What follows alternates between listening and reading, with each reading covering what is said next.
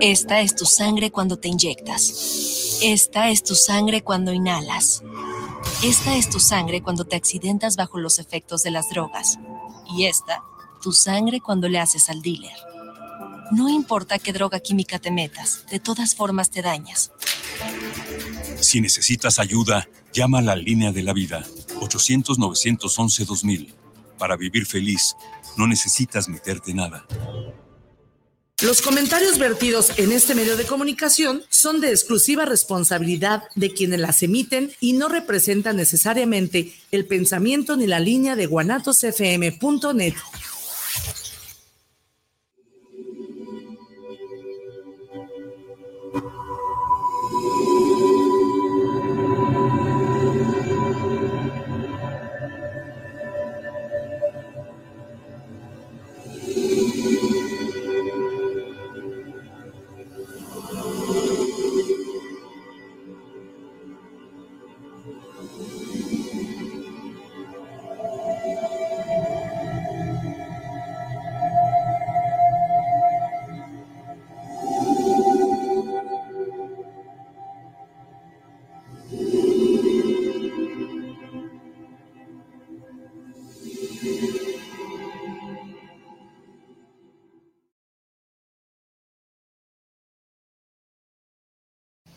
Hola, bienvenidos a su cita con el terror, Cinema Macabre. Bienvenidos, es sábado en la tarde y el cuerpo lo sabe. Los huesos lo saben, el muelas lo sabe, lo sabe la hermandad macabre.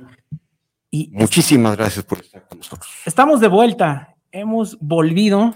Hemos volvido a, venir. Muy bien. Y, pues y, ando. ¿Por qué? Dejé la ropa colgada y está lloviendo. No, pues no, sí. La ropa. Sí, da tristeza. Sí. Pues bueno, bienvenidos a todos. Esta semana uh, acaba de pasar, ¿no? Eh, el famoso día de San Valentín. San Valentín. De los enamorados, de la amistad, etc, etc. Y pues bueno, le vamos a dar un poquito a ese tema, pero obviamente con nuestro giro macabro, ¿no? Claro, claro. Sangriento y además tenemos manteles manteles largos, este, pero bueno, este, transparentes aquí, pero manteles largos porque además de el full equipo que tenemos hoy, Ah, tenemos una invitada de lujo que nos va a compartir su carrera, sus proyectos, y estamos hablando de Melisa Ballesteros. Gracias, Melisa, por acompañarnos aquí en la mesa espiritista con toda la hermandad. Mac Muchas gracias. No, gracias Sí. a ustedes. Espero se oiga bien. Sí, sí, sí, te oímos, te escuchamos. Estás aquí presente, Melisa. Y también está la Melisa de Cinema Macabre, porque oigo una voz desde TJ, ¿verdad, Melisa? Sí, aquí Si estamos. estás ahí, haciendo manifiesta.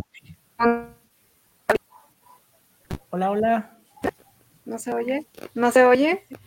Sí, ya, ya se oye, ya se oye. Ya, ya, ya ¿Ya? afiné la conexión y ya estás con nosotros. Y Pues ahora es dos por uno, dos melisas. Genial, algo hemos hecho bien, algo hemos hecho bien y a punto de ser devorado por una sonrisa macabre, tenemos a nuestro queridísimo amigo y un abrazo desde acá, a Chich. Chich, Por fin, ya sirve mi cámara. ya tengo el gusto de verme nuevamente y de verlos porque después de algunas transmisiones con detalles técnicos, eh, pues no me había dado cuenta que solo era actualizar la aplicación. ah, no, no te pasa como a mí que nada más era cuestión de prender el aparato. No, aquí nada más era actualizar, hasta me permitió poner mi, mi sonrisa macabra de fondo. Así que, pues, pues saludándolos nuevamente, no pude estar el, el sábado pasado. Lo Este, entendemos. muchas gracias y, y bueno, como ustedes saben, un gran fanático del cine de horror que, que es o era John, quien en Es. algún momento Estar siempre ahí contigo. ahora está en este mundo etéreo por ahí, este, cuidándonos desde otro paralelo. y fue el motivo por el que me ausenté el sábado pasado. Pero bueno, John, desde donde quiera que estás, te enviamos un gran abrazo, un gran saludo. Este, y bueno, pues todos vamos allí a ese lugar, no sabemos en dónde. Que arriba bueno. o abajo, yo creo que abajo me va a Don- tocar. donde sea que estén, yo sé que está en un muy buen lugar. Así que bueno, pues un gusto verlos nuevamente, familia Macabra, Melissa TJ y Meli Villosa y Melissa, un gusto, ¿no? Conocerte aquí de manera virtual en el programa Cinema Macabre. Gracias, reitero las gracias eh, hacia Melissa que, que nos permitió conectarnos. Y bueno, este va a ser tu programa, aunque bueno, tenemos ahí cierto guion que espero que lo podamos cumplir. Pero este, el primero es pues que nos conecte la Hermandad Macabre, ¿no? Así es, y bueno, como ya saben, estamos transmitiendo en vivo y en directo desde Guanatos FM, aquí en la Perla Tapatía, el centro de la ciudad, y tenemos teléfonos en el estudio por si quieren platicar con nosotros, como siempre. Por favor. Dejar sus mensajitos, etc, etc. 33 17 28 01 13, 33 17 28 01 13 es el Llame teléfono. ya. Ese es nuestro punto de contacto. Y hay, hay rifa esta semana. Hay rifa, por pues. supuesto que... Y peliculón, de- ¿eh? Sí, fíjate que tengo que, pues yo soy muy sincero, ¿verdad? yo soy muy sincero y no la he visto, pero pues espero que el que se gane la película nos la reseñe para la siguiente. Y eh, claro, por supuesto que Centauros Video pues nos sigue acompañando y le quiero agradecer mucho que, que haya confiado en nosotros. Eh, Centauros Video que tiene dos, sí, dos sucursales aquí en Guadalajara, Ocampo 80 entre Avenida Juárez y Pedro Moreno, en la mera zona centro de Guadalajara, y otro a unos, unas cuadritas en Avenida Juárez 577 entre Enríquez González Ortega y 8 de julio. Ahí puede tener eh, la película que está esperando ver si no está en las plataformas, las puede tener ahí de culto, de, de terror, ahí en Centauros Video. Y hoy nos está prestando el espacio para regalar lo que es la película, que reitero no la he visto, y es El misterio del faro en inglés, Ujú. Keepers. Ok. Y, y que si alguien la ha visto, pues, y, y quiere platicar para, pues, antojársela a la gente, a la hermandad ma- macabre, pues, bienvenidos. Sale Gerard Butler, ¿no? Según yo. En el, Está Gerard Butler. el- el afiche, el- por el afiche sí. Esto La ven en la N roja también. Ah, Sí. está en...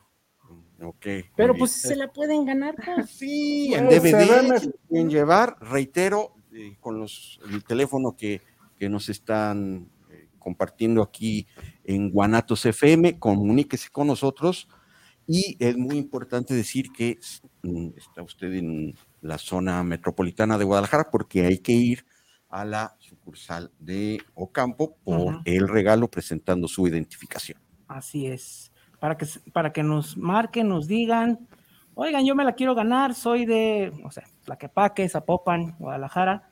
Y bueno, eh, pasen por ella y ya tienen su película. Muy bien, entonces, este, si alguien ya, ya la vieron, alguien alguna reseñita para No, yo no le. Justo la iba a ver hoy, pero decidí Yo sí la vi. ¿Ah, sí? Eh, menos un. Em, ¿Recuerdan la película de El Faro? ¿Blanco y negro? Sí. Em, viene, proviene de leyendas, eh, de estas leyendas de horror en Escocia, Ok. entre cuestiones de sirenas, medio, pues no quiero, no quiero, no quiero hablar mucho porque realmente creo que hablar de esta película la voy a spoilear totalmente. La película la puedo, la puedo describir como abrir una caja de Pandora, no sabes qué va a salir. Hay que tenerle paciencia. Es una película que, que te va llevando, que va teniendo sus momentos un poquito cansados, eh, pero tiene un muy buen payoff. Hay que aguantarla.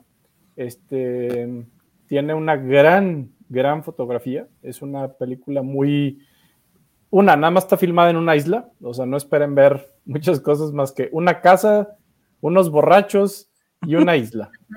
Pero, pero es una gran historia de por medio y al final esta película es una historia. No hay, es una buena historia, eso es lo que creo que por lo que vale la pena aventurarnos, abrir o internarnos en esta isla este, fantasmagórica, quiero decirle así.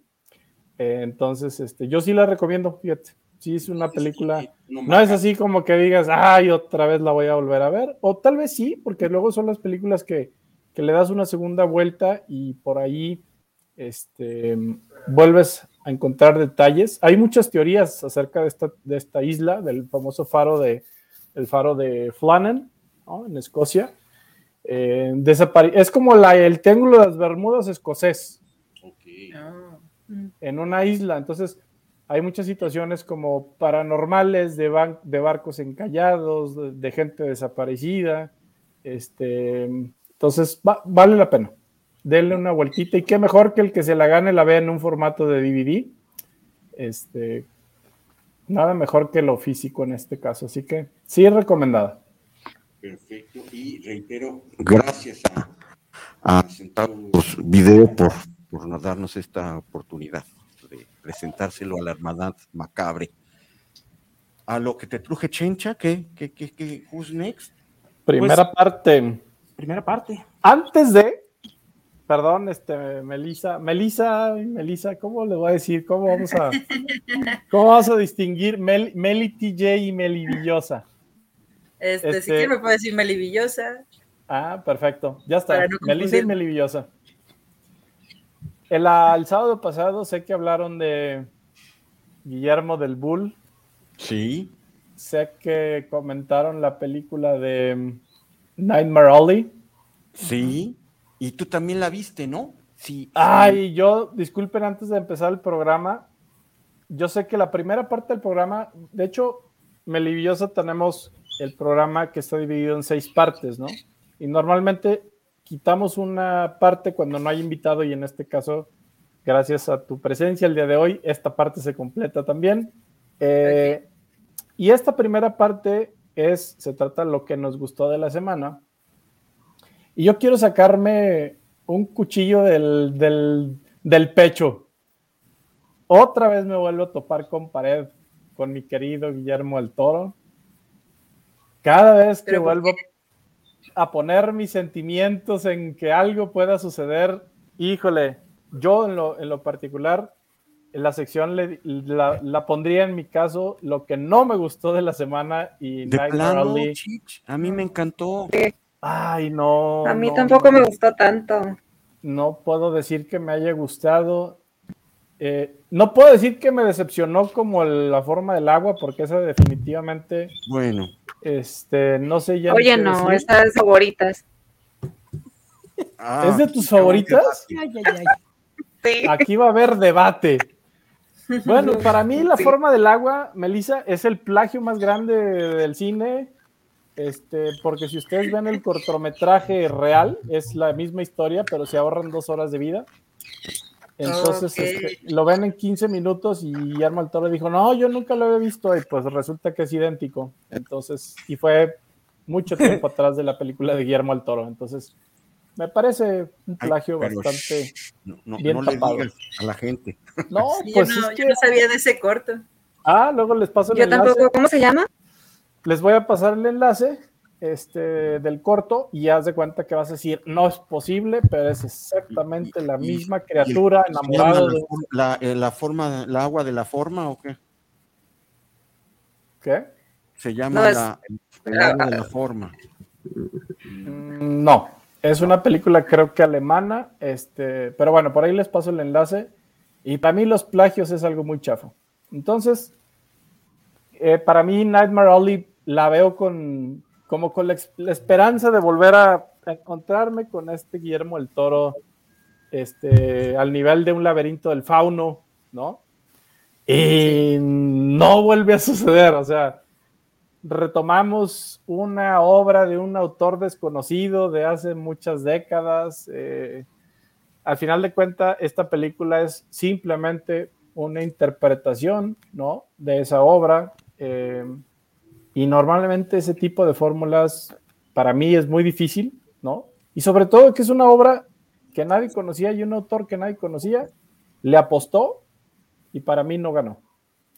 Esta es mi opinión. Quería sacarme del pecho que fue un sinsabor y yo digo, ¿qué está pasando, mi querido Guillermo? ¿Por qué no te vuelves a ir al horror? Que si eso es lo tuyo, ¿por qué andas experimentando dramas que no? Pero bueno, como el, cine es como el vino, ¿cuál es el mejor? El que a ti te gusta, y eso es lo mejor de esto, de este séptimo arte, que a ti te puede encantar, a mí no, y nadie tiene la razón. O sea, simplemente a todos nos, nos invoca una emoción nos, nos, nos, nos mete en un momento que tal vez nos identificamos, es una historia que te, simplemente es eso, ¿no? A mí no me dijo nada la película, este, no me lleva a nada, es como un principio que no tiene final y das la vuelta, y pudimos empezar por el final y luego el principio era lo mismo, entonces, ah, me quise sacar esta, esta carnita torada en medio de la muela.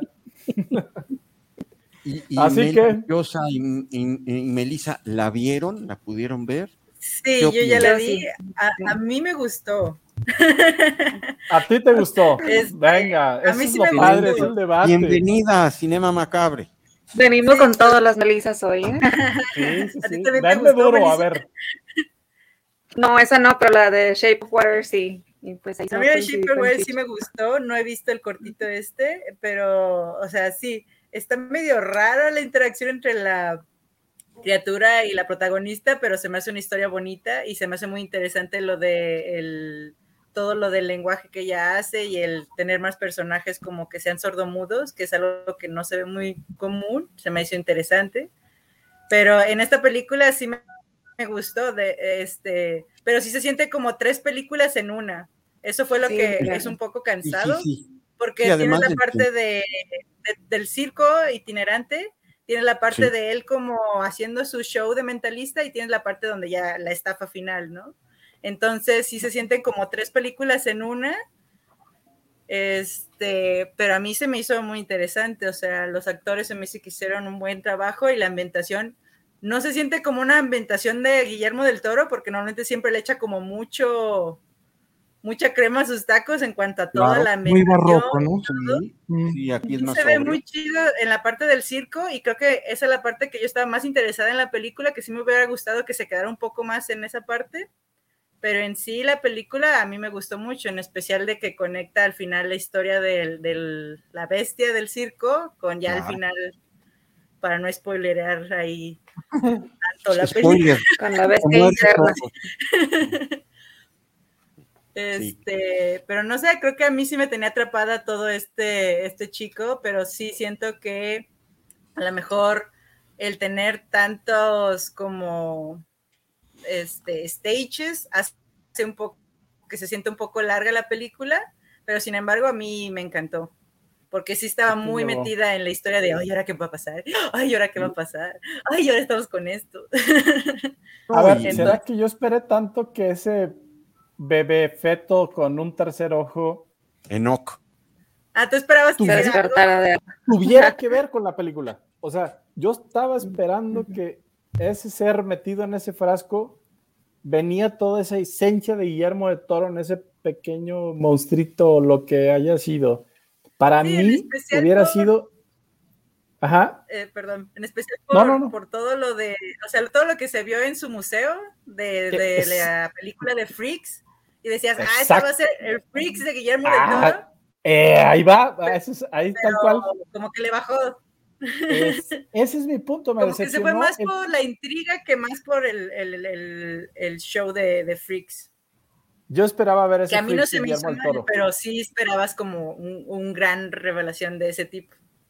Exactamente, y la fui esperando y dije, y luego de repente nuevamente nos traían el close-up de ese y como él era el tema de la, la mente, dije, se va a meter en algo bien oscuro. Es más, creo que me gustó más la película que me hice yo en la cabeza de lo que iba a pasar que la película. Entonces, acabó pasándome que yo me hice toda la historia. Pero Simpson de yo en mi cabeza. li- literal me aventé un peliculón en mi cabeza con los elementos de la película y dije, creo que me gustó más la mía, ¿no? Yo me fui por un lado súper oscuro que me gustó y pues lo que vi no, no fue tanto. ¿Tú, Melissa?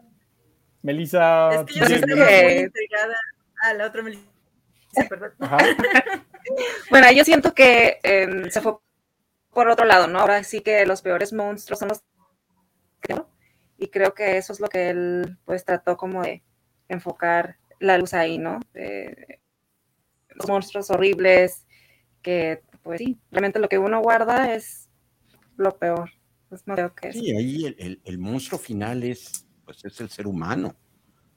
Ahí Sí. es Como la siempre. moraleja, ¿no? La Que, sin spoilers. ¿sabes? Ah, sí, Que cierto. sin spoilers. Mueren todos, se mueren todos. Sergio, ya te, oye, Sergio, te vamos a poner, te vamos a poner como los programas de radio cuando dicen groserías, ¿eh? Así, No se preocupen, todos se mueren. spoiler alert con Sergio. Bueno, y a mí ni me pregunten porque no la he visto. Muy bien. Este, y bueno, y después de todo esto, ¿qué, ¿te la avientas o no te la Sí, avientas? pues sí, sí, sí, Vela por puro morbo. sí, sí la voy a ver. Tengo que, ya me las eché todas, Pues sí, completista. una más, ¿no? Este, tenemos ya dos mensajes Genial. tempraneros. Carla Gabriela Rodríguez, saludos desde la colonia americana, aquí cerquita. Saludos para el programa de Cinema Macabre. Hipsterlandia. Felicitaciones por eh, ver, porque nos vemos varios en la transmisión. Y Margarita Rodríguez, saludos para el programa. Los escucho en la colonia Alcalde Barranquitas. Excelente, está participando. Me gustaría anotarme para la dinámica de la película. Saludos a las dos Melis y pues al resto, ¿no? Nosotros, a los No, primero, primero las damas. Sí, primero las bien. damas. Y también yo tengo un, un saludito para nuestro querido amigo Abraham. Abraham. Gracias por vernos, Abraham, y también, también un abrazo fuerte del Muelas. A ver, ¿quién más quiere ver, eh, quiere platicar de lo que vio en la semanuca? Esa es la parte uno. Yo ya hablé lo que no me gustó de la semana. Me saqué, me, sa- me lo tuve que sacar del corazón. Así que adelante con lo que sí les gustó de la semana. Las Melisas. A mí me favor. sorprendió una película de Netflix. Nadie sale vivo, creo que es la traducción en español. ¿Cómo? Sí, es más o menos nueva. Eh, se llama Sale vivo de aquí. Traducción en español, creo. Nadie sale vivo de aquí. ¿No le suena? Ah. Sí, Ajá. no. Bueno, ella no le apostaba no mucho al principio. Está buenísima, véanla. Está muy, muy buena esa película y creo que sí el suspenso y luego la historia que tiene como de background está muy buena. No se la voy a spoilear, pero o, sí tiene que ver con algo de cultura mexicana. por ahí. Ok, ok. Nadie Eh, saldrá vivo de aquí. ¿Nadie sale Sí. vivo de aquí? Nadie saldrá Algo vivo así. de aquí. Ah, Nadie sale Oye. vivo de aquí. A ver, este, ahora sí, eh, Meli Biliosa. Ajá. Ajá. Ah, ¿y mi recomendación. Oh, Sí, sí, sí. Bueno, ¿O qué te en- gustó? En Panama Plus, no sé si han visto, hay una serie, es más como de misterio, pero es una serie que se llama Yellow Jacket. Se supone que son unas chicas que iban a un, no sé si han platicado de ella en el programa. Poquito, Sergio. poquito. Pues Pero a mí me gustó bastante. la recomiendo. Sí, sí, somos, somos Team Yellow Jacket. Sí, la verdad está muy buena. Este, la había visto como publicada en varios lados, este, como recomendable, y yo ya me la eché esta semana, así de que como obsesiva. Sí, es que De las mara- de maratónicas. Sí, esperando así de ya, que se coman a alguien. spoiler alert, se comen a alguien. Pues todavía no se comen a nadie. O sea, es, más bien la expectativa. Es una de temporada con varios episodios. Sí, sí, son, de- es ¿Cuántos una son? temporada, creo que son 10 episodios o 9 episodios. sí, son 10. Ah, son 10. Sí, y ¿Y estás así como los a la aventaste en un día? Wow. No, en, en la semana, pero sí estaba así como. ay, el siguiente, ay, el siguiente. Y me echaba como sí, tres sí. por día. Así de que ya para descansar. Ajá, sí, porque quieres saber qué, qué demonios pasó en, en- en el bosque, ¿no? Entonces sí está como muy atrapante este cada capítulo el saber el misterio de qué chingados les pasó a ellas. y que ¿Y está pasando actualmente. Y Claro, claro, es que mitad maneja ficción- dos, dos líneas temporales y te, te picas en las dos. Sí. ¿Y saben que tiene mitad ficción, mitad real? Ay, no, no sabía. Ah, ay, Sí, es el- un buen la- dato. La, serie está basada, no, obviamente, a ver, son adaptaciones y le tienen que meter, pues, la carnita del horror y lo que va a suceder, pero está eh, inspirado en hechos que sucedieron en, en Uruguay, ¿no? En, en el desastre Ah, claro. del vuelo De los Andes. 571. Lo de los Andes. Ah, de los Andes, que Sí. llevaba a los pasajeros, ¿no? Entonces, este, A los de los cuales Pues- llevaban ahí a los del rugby, etcétera, y que los que sobrevivieron. Entonces, trae ciertos Claro. elementos de situaciones que sí sucedieron. Claro, sí, por supuesto. Entonces, sí, sí, eh, recomendación ahí en, en la plataforma de la Montañita. Montañita Azul. Azul. Muy bien, Guiño, guiño. muy bien. Pues, ¿quién más? ¿Quién más? ¿Yo? Pues este, Masaki, por favor. Yo, bueno, esta sí la tenía que ver porque fue de las primeras publicaciones que pusimos en el grupo de Cinema Macabre que se abrió hace como unas dos, tres semanitas. Y Síganos. en la N roja, Uy, el día de ayer estrenaron con bombo y platillo, pues eh, me falta el sonido de las motosierras, ¿no? Betty la Fea 2. No, Ah. eso hubiera estado más terrorífico. No, no, no, no doy para tanto. Ya me eché la uno muchas veces. Este es eh, la masacre de Texas. ¿no? La acaban de poner el día de ayer, está fresquecita, como la sangre que sale. Este, está interesante, eh, porque sí hicieron esta fórmula que han estado haciendo de que vamos a olvidar las 25 mil partes que hubo, y esta es una secuela directa de la original de, Como lo hicieron con Halloween. con Halloween eh, de 1974 de la de Tom Hooper. Este, y aquí retoman, eh, pues eso, ¿no? Todo lo que pasó en el intermedio, todos los reboots, todo eso, no cuenta. Y bueno, eh, ¿Qué bueno o qué malo? mm, bien, Mm. a mí la película me gustó, pero este, pues eh, no, no es así como que eh, espectacular en el sentido de que rompe y nos innova mucho. No. Si quieren ver sangre y tripas, este, a veces un poquito digitales, ahí van a estar. Mm. Digo, y también es mucho fanservice, ¿sí? Ah, qué bueno. Eso sí, es un Yo montón de fanservice. ¿eh? Este, y pues como que ahorita está todo este asunto de la supuesta este, cultura de la cancelación y que las redes sociales y que la gentrificación se tocan todos esos temas. Y pues bueno, a quienes ponen a los villanos, pues son a esta gente este, que todo lo compran con dinero y que, ¿no? Entonces, eh, no les voy a dar mucho spoiler porque pues tampoco Se mueren todos, ¿no? Obviamente, Claro. menos uno, una persona, no voy a decir quién. Siempre tiene que haber un sobreviviente en estas historias, además de Leatherface. Entonces, sí, este, el productor es eh, Fede Álvarez, que ya es bastante conocido en el mundo del terror. Y bueno, eh, retoman algunas cosas, se siente como este Halloween nuevo, porque regresa la única sobreviviente de la película original y regresa en un papel pues casi copiado a calca, ¿no? Este, que va a matar a Leatherface y todo eso. Este, buena, cumplidora, pero no así extraordinaria. Si quieren verla, está bien ahorita en la noche con unas palomitas, ¿no? Este. O unos tacos de unos tripa, tacos ¿no? de tripa o lo que sea, o de sesos, eh, está bien, pero eh, está entretenida, más que, más que otra cosa. ¿no? Te quedas con la original. Obviamente, obviamente sí. Sí. Este, Ahí está, aunque se ve que el de y la escenografía me gusta más la de la primera, sí, más miedo.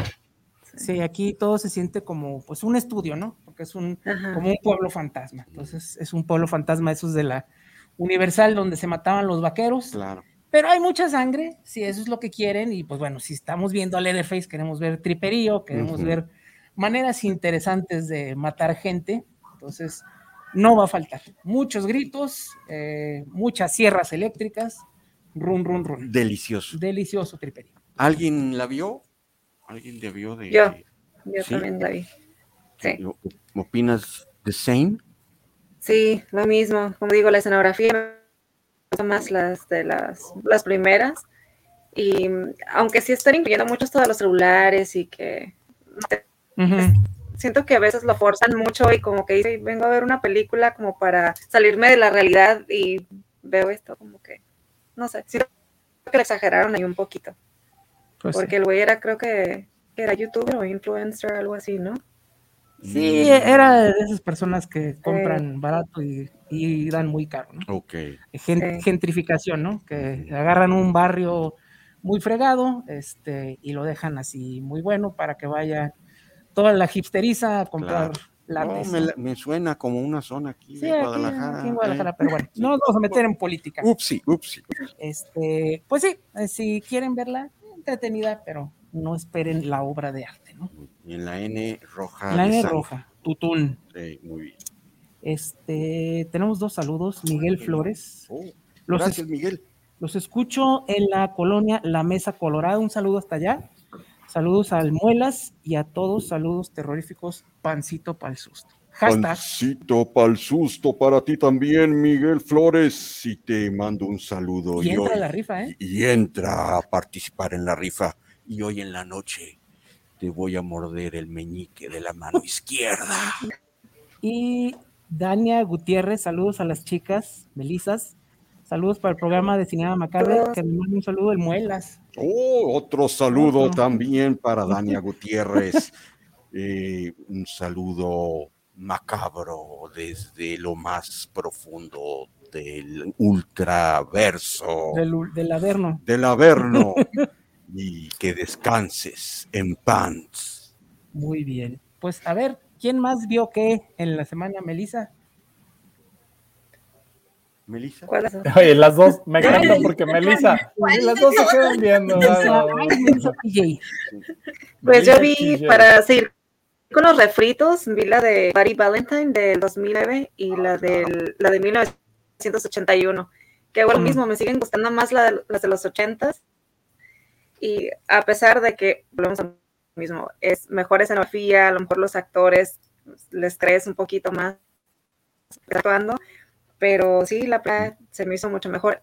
No sé qué tenían en los 2000 que tenían que poner en todas las películas de terror a la gringuita bichi corriendo, todo ensangrentada.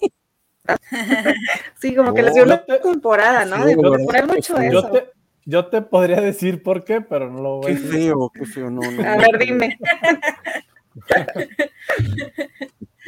No, pues es, Gústame, Chicho, dime por qué. ah, pues yo creo que no hay mucho que explicar. Creo que es un Para tema lo meramente malo de las visual. películas. Es parte, a ver, arte, como en ¿no? las, de como en las de Jason, pues ¿por qué siempre que tenían que salir las güeritas este, con las cheches de fuera, Enseñando la boobies. Sacando, pues a ver, no tiene ningún sentido, pero vende. Lo dice el guion, O sea, Chich, lo dice el guion y hay que Lo, di- seguirlo. lo dice el guion, lo dice el director, hay que Hay que cumplir, ¿no? seguirlo, hay que decir-. Al final, Melissa es eh, lo que vende también Hollywood, o sea, lo que vende el cine y muchas veces es un aspecto meramente de marketing Eh, que atrae pues a mucha gente que, quiere, que espera ver eso. ¿Mande? De machismo, digo. pues sí. Pues también las mujeres Yo no que.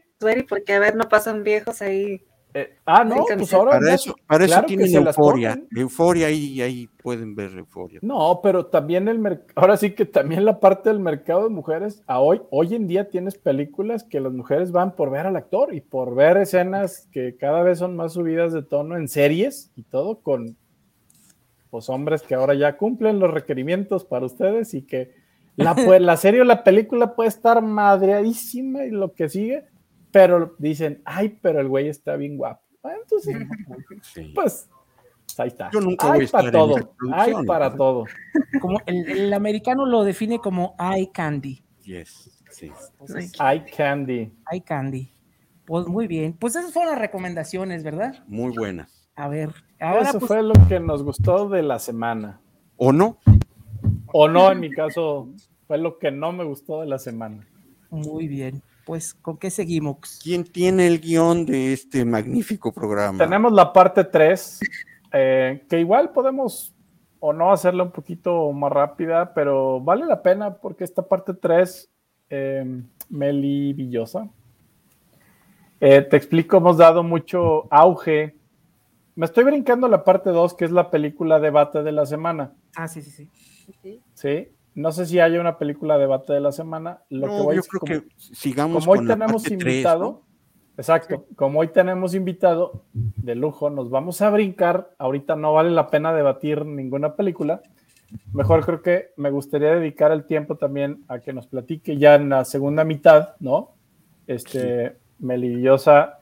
eh, y la tercera es, fíjate que Meli Villosa, estamos promoviendo mucho la cuestión de la lectura nuevamente, que la gente abra un libro, lea una publicación, una novela gráfica, es así es importante para nosotros dar crédito a esto. Tenemos también un gran experto aquí, Masaki, en el tema. Este, Melissa, Meli TJ, siempre nos trae unas excelentes recomendaciones. Entonces, buscamos, ¿no? Que esta parte del programa que es justamente lectura, novelas gráficas o publicaciones, siempre esté presente. Y es, damos una recomendación de una de estas tres partes. Así que pues los dejo, Melissa. Y Chich, tú tienes un taja ahí, una frase de que la lectura nos, nos ayuda a qué? A no contraer qué? Ah, leer, leer nos evita contraer enfermedades eh, ¿cómo se llama? De Textuales. transmisión- no, de transmisión textual. Excelente. Eviten las enfermedades de transmisión textual. Muy bien. Pues empecemos. Entonces, pues empiecen, denle. Tercera parte, lectura, novelas gráficas y publicaciones. Yo les voy a recomendar este libro. Estoy como mi tocaya con Yellow Jackets, pero yo con este libro lo compré el lunes y ya casi lo acabo. Estoy Ándale. Es de Mariana Enríquez y se llama Las cosas que perdimos en el fuego. Es una 25 edición. Es este libro que no sé si lo alcanzan a ver por ahí. Pero son 12 cuentos de terror. Lo que gustó mucho de esta escritora es que sus cuentos son de cosas tan reales que a cualquiera de nosotros nos puede pasar. Y eso es lo que te da miedo, lo que te embebe más en, en la lectura. Porque yo saliendo aquí a la tiendita de la esquina puedo vernos cebollado, bueno, yo que vivo en Tijuana, y a veces también en Jalisco pasan esas cosas. Eh, o que ciertas zonas en la ciudad donde dedican a hacer como brujería o ritos, cosas de esas misterios todas las ciudades tienen. Y esto es lo que ella maneja. Son- es un libro corto, pero muy, muy bueno. Como digo, ya es la 25 edición y se ganó un premio eh, en Barcelona en el 2017 con esta, esta escritora. Es de, de Ok. terror psicológico, más o menos. Buenísimo. Por si lo quieren ¿Cómo se leer. llama otra vez? Sí. ¿Nos repites el Eh, nombre del autor perdimos. y el libro? Ajá. Sí, las cosas que perdimos en el fuego y es de María Enríquez. Hay unas partes que las pueden encontrar en YouTube como audiolibro, por si Mm. tienen flojerita de leerlo. Ujú. Son poquitas hojas, creo que son como 300. Eso de la flojerita me lo dices a mí, ¿verdad? Sí. Al, al spoiler man. Sí. Pero sí encontré un cuento ahí en, en, en YouTube, por si quieren escucharlos. Muy bien. Ok, Tutum. Le daremos play. play. Muy bien, pues. Eh, ¿Quién sigue? Ah, pues. Masaki. Por favor, por favor. Yo, yo le cedo el espacio a, a ella. ¿A quién? ¿A mí? Sí, por favor. Ok. Ah, pues no, no leí uno de terror per se. No sé si se puede hablar como de otros tipo de novelas Por supuesto. gráficas. Por supuesto, claro. Este, pues estoy volviendo a retomar porque cuando yo era joven a mí me gustaba mucho un manga que ya ahorita ya es una película muy famosa que es Battle Angel Alita, que Mm. fue esta película que dirigió Robert Rodríguez, pero está basada en este manga buenísimo con Sí. el mismo nombre. Y hace poco conseguí los primeros números, que ya los, o sea, los había perdido cuando estuve en la prepa, que fue cuando lo leí. Pero creo que si, si vieron la película y les gustó, creo que sería mejor este, que se vayan al cómic, en especial si les gusta mucho el punk y todo esto, así como porque sí le hizo, sí le hizo muy suavecito en la película, porque a pesar de que sí le corta la cabeza a Hugo y todo al final, En el manga es todavía mucho más sangriento y mucho más punk y todavía todo, todo el universo de donde está viviendo ella es todavía como más este sucio y todo y se supone, o sea, no explican en la película el por qué todos son como cyberpunk con pedazos así de metal y mitad robot, pero en el manga te explica muy bien a que el gobierno se dedica a cobrarte las partes mecánicas y por eso todo el mundo está así como al desquite de las partes biónicas. Entonces es como otra forma de, de, cobrarte dinero o de los bancos de estar ahí pidiéndote el, la renta de tu equipo. Y Oye, es, el, pues es el Coppel del Cyberpunk del futuro. Ah, sí, te lo ponen como todo así. Entonces, aunque lo ponen por encimita, creo que es algo como muy real que podría pasar. En el futuro, no lo dudes. Traficamos, con pedazos de humanos. Ajá. No estamos tan lejos, ¿eh? Pues yo sí me pongo ojo biónico, ¿eh? Y hasta dos. O como, como Andrés García en su película, ¿no? Claro. La del macho biónico. Ah, ok, la bombita. ah, referencia, perdón. ¿Qué pasó con esas referencias? Sí, Vas a volver a sacar a cañitas más aquí. Ay, no. No. Ah, esto es un chiste. Aquí, Meli Villosa, normalmente nuestro la antítesis del programa es Cañitas. Entonces, cuando sale Cañitas a relucir, precisamente es porque tocamos fondo. Es como ya, peor, peor no puede estar, peor no puede ser ahorita, así que. no, muy bien, muy bien. es parte de los chistes internos de Cinema Macabre.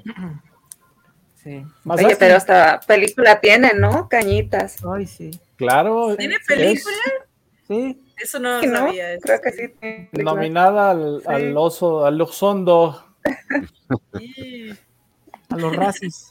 A los racis. Ah, ni eso llega. Este, el, el, el, manga es de los 90, si no mal recuerdo.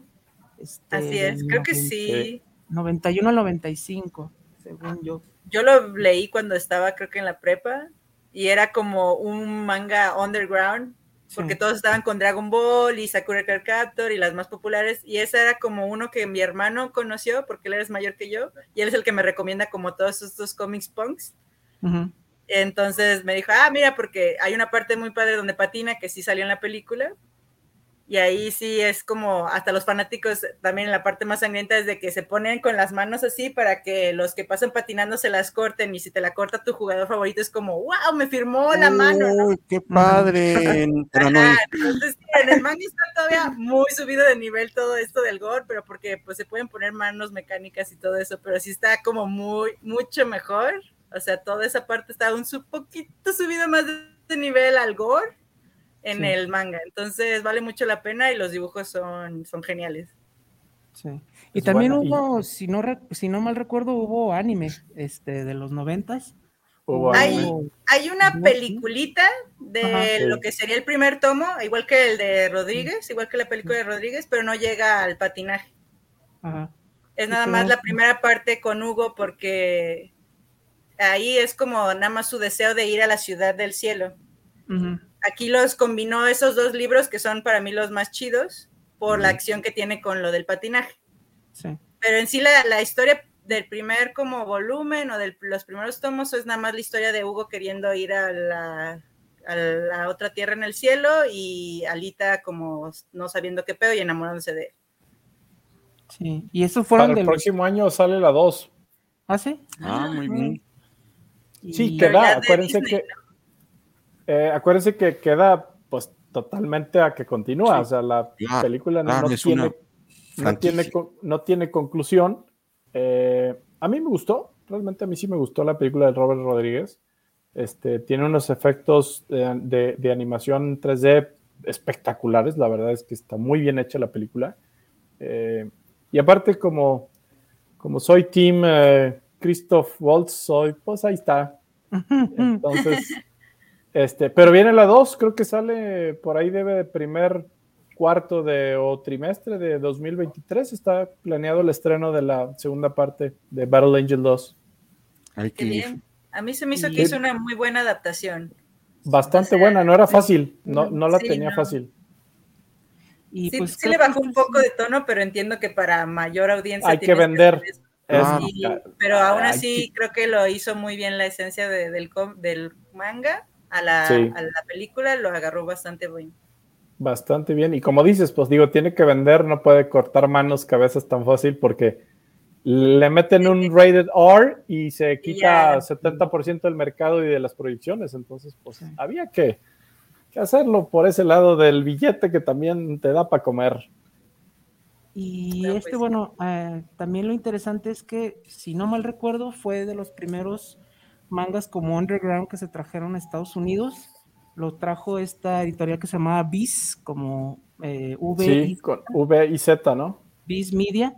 Este, y sí, se vendieron estos como, como pan caliente. Yo sí recuerdo también su momento verlo. Es muy, muy interesante el arte. Y creo que en español también se llegaron a publicar ya poquito después, en estos tomos como más gruesecitos. Entonces, si les interesa a los radioescuchas eh, ver de dónde viene la película, yo siempre prefiero que se vayan al medio original, ¿no? Que es pues la viñeta, que es este el manga, ¿no? Entonces, ahí está en inglés y en español de seguro lo- los encuentran.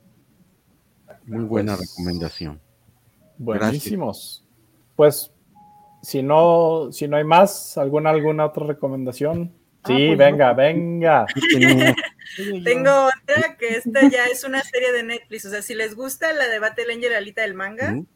este Doro Gedoro ya es una serie en Netflix, ya está animada, está la primera temporada ya subida y es también como este estilo punk, pero con magia de y con pandillas de que a Está este buena. chico, este le quitan la cabeza y tiene ahora cabeza de cocodrilo y no sabemos por qué y es como el misterio de la serie de todos estos brujos y todas estas mafias de brujos que hay en la ciudad.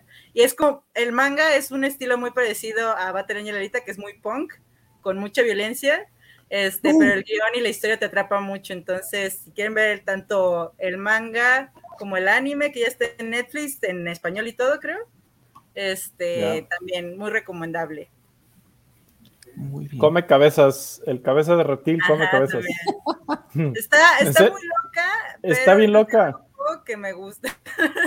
no creo que sea para todos, pero pues ahí pongan el primer capítulo y ya verán. Sí, yo, yo de hecho empecé a ver y está bastante interesante. Muy Yo bien. también no, esa me la, me la eché así como boom, boom, boom, el otro, el otro. Cada capítulo así de maratón. Buenísimo. No, Pues- voy a seguir la recomendación.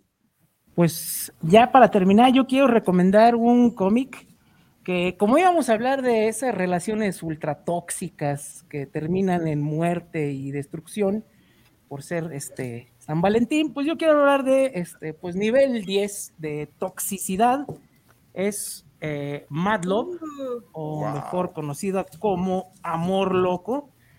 Esta la encuentran bien fácil. La verdad, esta sí todavía se está vendiendo en los kioscos, en donde venden cómics en español. Eh, si la quieren leer en español, pues está la versión en español que publicó Smash Televisa hace poquito. Esta es mi versión viejita de Vid, pero bueno, esa ya está más difícil. Eh, se llama Mad Love y bueno, eh, es el origen, origen secreto, no tan secreto, de Harley Quinn, ¿no? Que es eh, cómo cayó de ser una respetada este, doctora eh, por los trucos del, del bromas, ¿no? El Como- señor J. El termina bromas. del bromas y este es una hay de todo, ¿no? Hay mucho humor, hay exagerada violencia, pero caricaturizada, hay este pues amor, ¿no? Desamor y pues obviamente un Batman que se ríe, que eso no se ve muy seguido en aquellos entonces, ¿no? Muy bien. Este, eh, bueno, eh, la voz que hace el guasón en, en esta serie era Mark Hamill, Claro. mejor conocido como Luke Esquivalker o Ujú. Lucas Trotacielos en España. Eh, bueno, él dice que es uno de los mejores cómics de los noventas y yo digo que sí. Es en el estilo de lo que fue Batman Animated Series, Ujú. de la caricatura de los noventas, y hay un capítulo precisamente en la temporada 3 o 4, no recuerdo, donde adaptan esta historia, ¿no? Si quieren conocer este amor tóxico, si dicen, ay, mi novia, mi novio es bien tóxico, léanse estos y si se parecen, pues ya aguas, ¿no? Este, se van a reír mucho, y, pero también tiene esos momentos donde sí te saca la lagrimita porque pues es ese amor que muchas veces no es este no es recíproco, ¿no? Sí, lo entendemos. Entonces, ahí está Mad Love, eh, como lo quieran buscar en inglés o en español, ahorita todavía lo encuentran casi en todos lados. ¿no? Y bueno, se me olvidan los autores, es Paul Dini y Bruce Timm, que son los meros meros de la, de la serie de los noventas. Entonces, ahí está mi recomendación para San Valentín. Para San. Buena, sí. Sí, para Yo creo que tengo también como tres veces ese cómic de que se me olvida que lo tengo y lo necesito. Sí, es muy bueno, la verdad. Todo, el guion, los dibujos, todo es perfecto. Pues muy no, bien. pues eh, hecho vamos dando conclusión a esta parte. Buenísimas recomendaciones. Gracias, eh, Meli Villosa, a todos, Melissa. Eh, me da, me dio curiosidad, Melissa, esa obra por ahí, esas 12 historias de terror. Eh, Te va a gustar. Vas a ver. vamos a darle ese tipo de libros, son lo mío. Eh, entonces, y también este que nos recomienda Masaki, no he tenido la oportunidad de, de- de leerlo, así que, Uh, te va a híjole, es que empiezo a ser un altero de cómics. Traigo por ahí una reedición de Uzumaki Mm. en pasta dura con todo completo y no tengo chance. de- quisiera que me diera el tiempo el día, pero bueno, en algún momento Pero este retomaré. sale, sale de una sentada, ¿eh? La verdad es. Se va- ves más gráfico que historia. ya. Este, y Mad Love, digo, desconozco, me imagino también puede ser algo Está rápido. muy balanceado, pero sí, sí es, ¿Sí? ¿Sí? es no tanto guion, pero sí es muy dinámico. Te lo echas en un ratito, la verdad. Perfecto. Pues bueno, vamos dando Mientras conclusión te a bañas, te lo puedes aventar. Sí. en una ida al, al trono real, al, Tenemos al juego de tronos. Saluditos al programa. Tenemos por ahí Guadalajara. alguien que participa en el, en el en la rifa. Ah, muy bien. Saludos al programa desde Guadalajara. Quiero participar en la rifa, soy Gerardo Torres. Gracias. Gerardo. Jerry, Towers. Desde ahora. Jerry Towers, participas. Pues bueno, vámonos a nuestra parte 3 que ya terminamos. Eh, muy buena, me encantó la, la, la- la parte 3 de, de recomendaciones de lectura, publicaciones y novela gráfica. La parte 4 normalmente me toca a mí, a excepción de que ahora Melivillosa o alguien de ustedes haya alguna aportación. La parte 4 eh, es videojuegos. Este es uno de mis fuertes. ¿Tú qué tan gamer eres, Melivillosa? La verdad no lo soy tanto. O sea, no no. tan. no. Ah, ah, el único juego que he podido como completar y que realmente me gusta mucho fue Red Red Redemption. Mm. ¿El primero? que es el, el primero. Este, intenté jugar el segundo, pero mi laptop no pudo. Ya no dio. Se murió, murió como a mitad del juego. Este, pero aún así no me gustó tanto la segunda parte como el primero. El primero sí estaba así de que ya soy un vaquero, voy a ser malo, mata a todos, este, consigo mucho dinero, voy a matar unos Te fuiste por el, por el lado oscuro del, del viejo este. Sí, sí, porque ser bueno ya era como, ay, mucho trabajo. Es, es más, estaba más difícil ser bueno que ser malo en ese juego, ¿eh? Sí, entonces dije, no, al demonio, yo voy a cazar fugitivos, matar los que me digan y cazar mis ositos y voy a ser millonaria. Y no bañarse en el viejo este. Entonces sí, ya es un De juego. ahí viene el, de ahí viene lo del baño vaquero. Sí, claro. Y el Bueno, segundo pues no esta- me gustó tanto porque también era como eras don encarguitos. Sí, eres el chambitas, el Uber Eats. Entonces dije, ay, no, y luego la, la misión donde ahí me perdieron era la de que eras como el cartero de entre dos enamorados y dije, ya, es, no. Ya estuvo. No, pero fíjate que la 2 tiene su parte buena. Este, cuando te pones a hacer así un killing spree, porque acuérdate que hay muchos juegos, o sea, no solamente está la historia. Entonces, realmente el 2 vale mucho la pena a nivel multijugador. Jugador. Eso es por lo que vale la pena el 2. Hay una es serie que yo de soy malísima en multijugador, entonces por eso yo me voy por la historia. Ah, pues ahí está. Eh, eh, pero bueno. no soy, no soy muy, muy gamer, No entonces eso es de que, ah, eh, multijugador, pss, muerta. entonces pues, lo. Así soy yo. el juego de la semana que lo recomiendo y que todavía lo estoy jugando, este, se llama Tormented Souls. Eh, un juego multiplataforma, creo que lo pueden encontrar en Steam para los que tienen PC, van a encontrarlo en Steam. Eh, lo van a encontrar en Play, Xbox. No estoy seguro que esté para Nintendo Switch.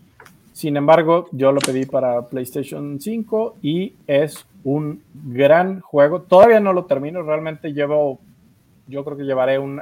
Es muy largo, realmente es un juego bastante largo. Eh, por lo que veo, va, da mucho por, por, por, todavía por entregar. ¿Qué me gusta de este juego? Es un old school. Es el clásico juego de horror old school. Eh, ya hay muy pocos como estos. ¿A qué me refiero con old school? Un Silent Hill, un tipo Silent Hill. ¿sí? Donde nos pone un survival horror tipo Resident Evil, las primeras entregas de Resident Evil. Eso es para mí un, un survival horror old school. Escenarios de gran detalle, muy oscuros, muy, pero muy, muy oscuros. Eh, monstruos bastante Lovecraftianos, increíblemente detallados, eh, con un gran nivel de imaginación y, y muy, muy mórbidos, o sea, realmente unos monstruos bastante aterradores. Eh, quiero decir, de los mejores diseños de monstruos que me ha tocado ver en los últimos años de un videojuego. Entonces, y toda esta atmósfera bien lograda, con una buena historia, los puzzles, todos los, los acertijos están bastante complicados. Algunos de ellos sí te toma un ratito entender cómo pasar el, el, el pues, eh, de lugar a otro. Este, no es la puesta en escena gráfica más impresionante, aunque lo tengas en, en, PlayStation 5, pero cumple con todo lo demás. A veces las gráficas, ya cuando tienes un juego tan bueno, pues resultan o pasan a un segundo plano.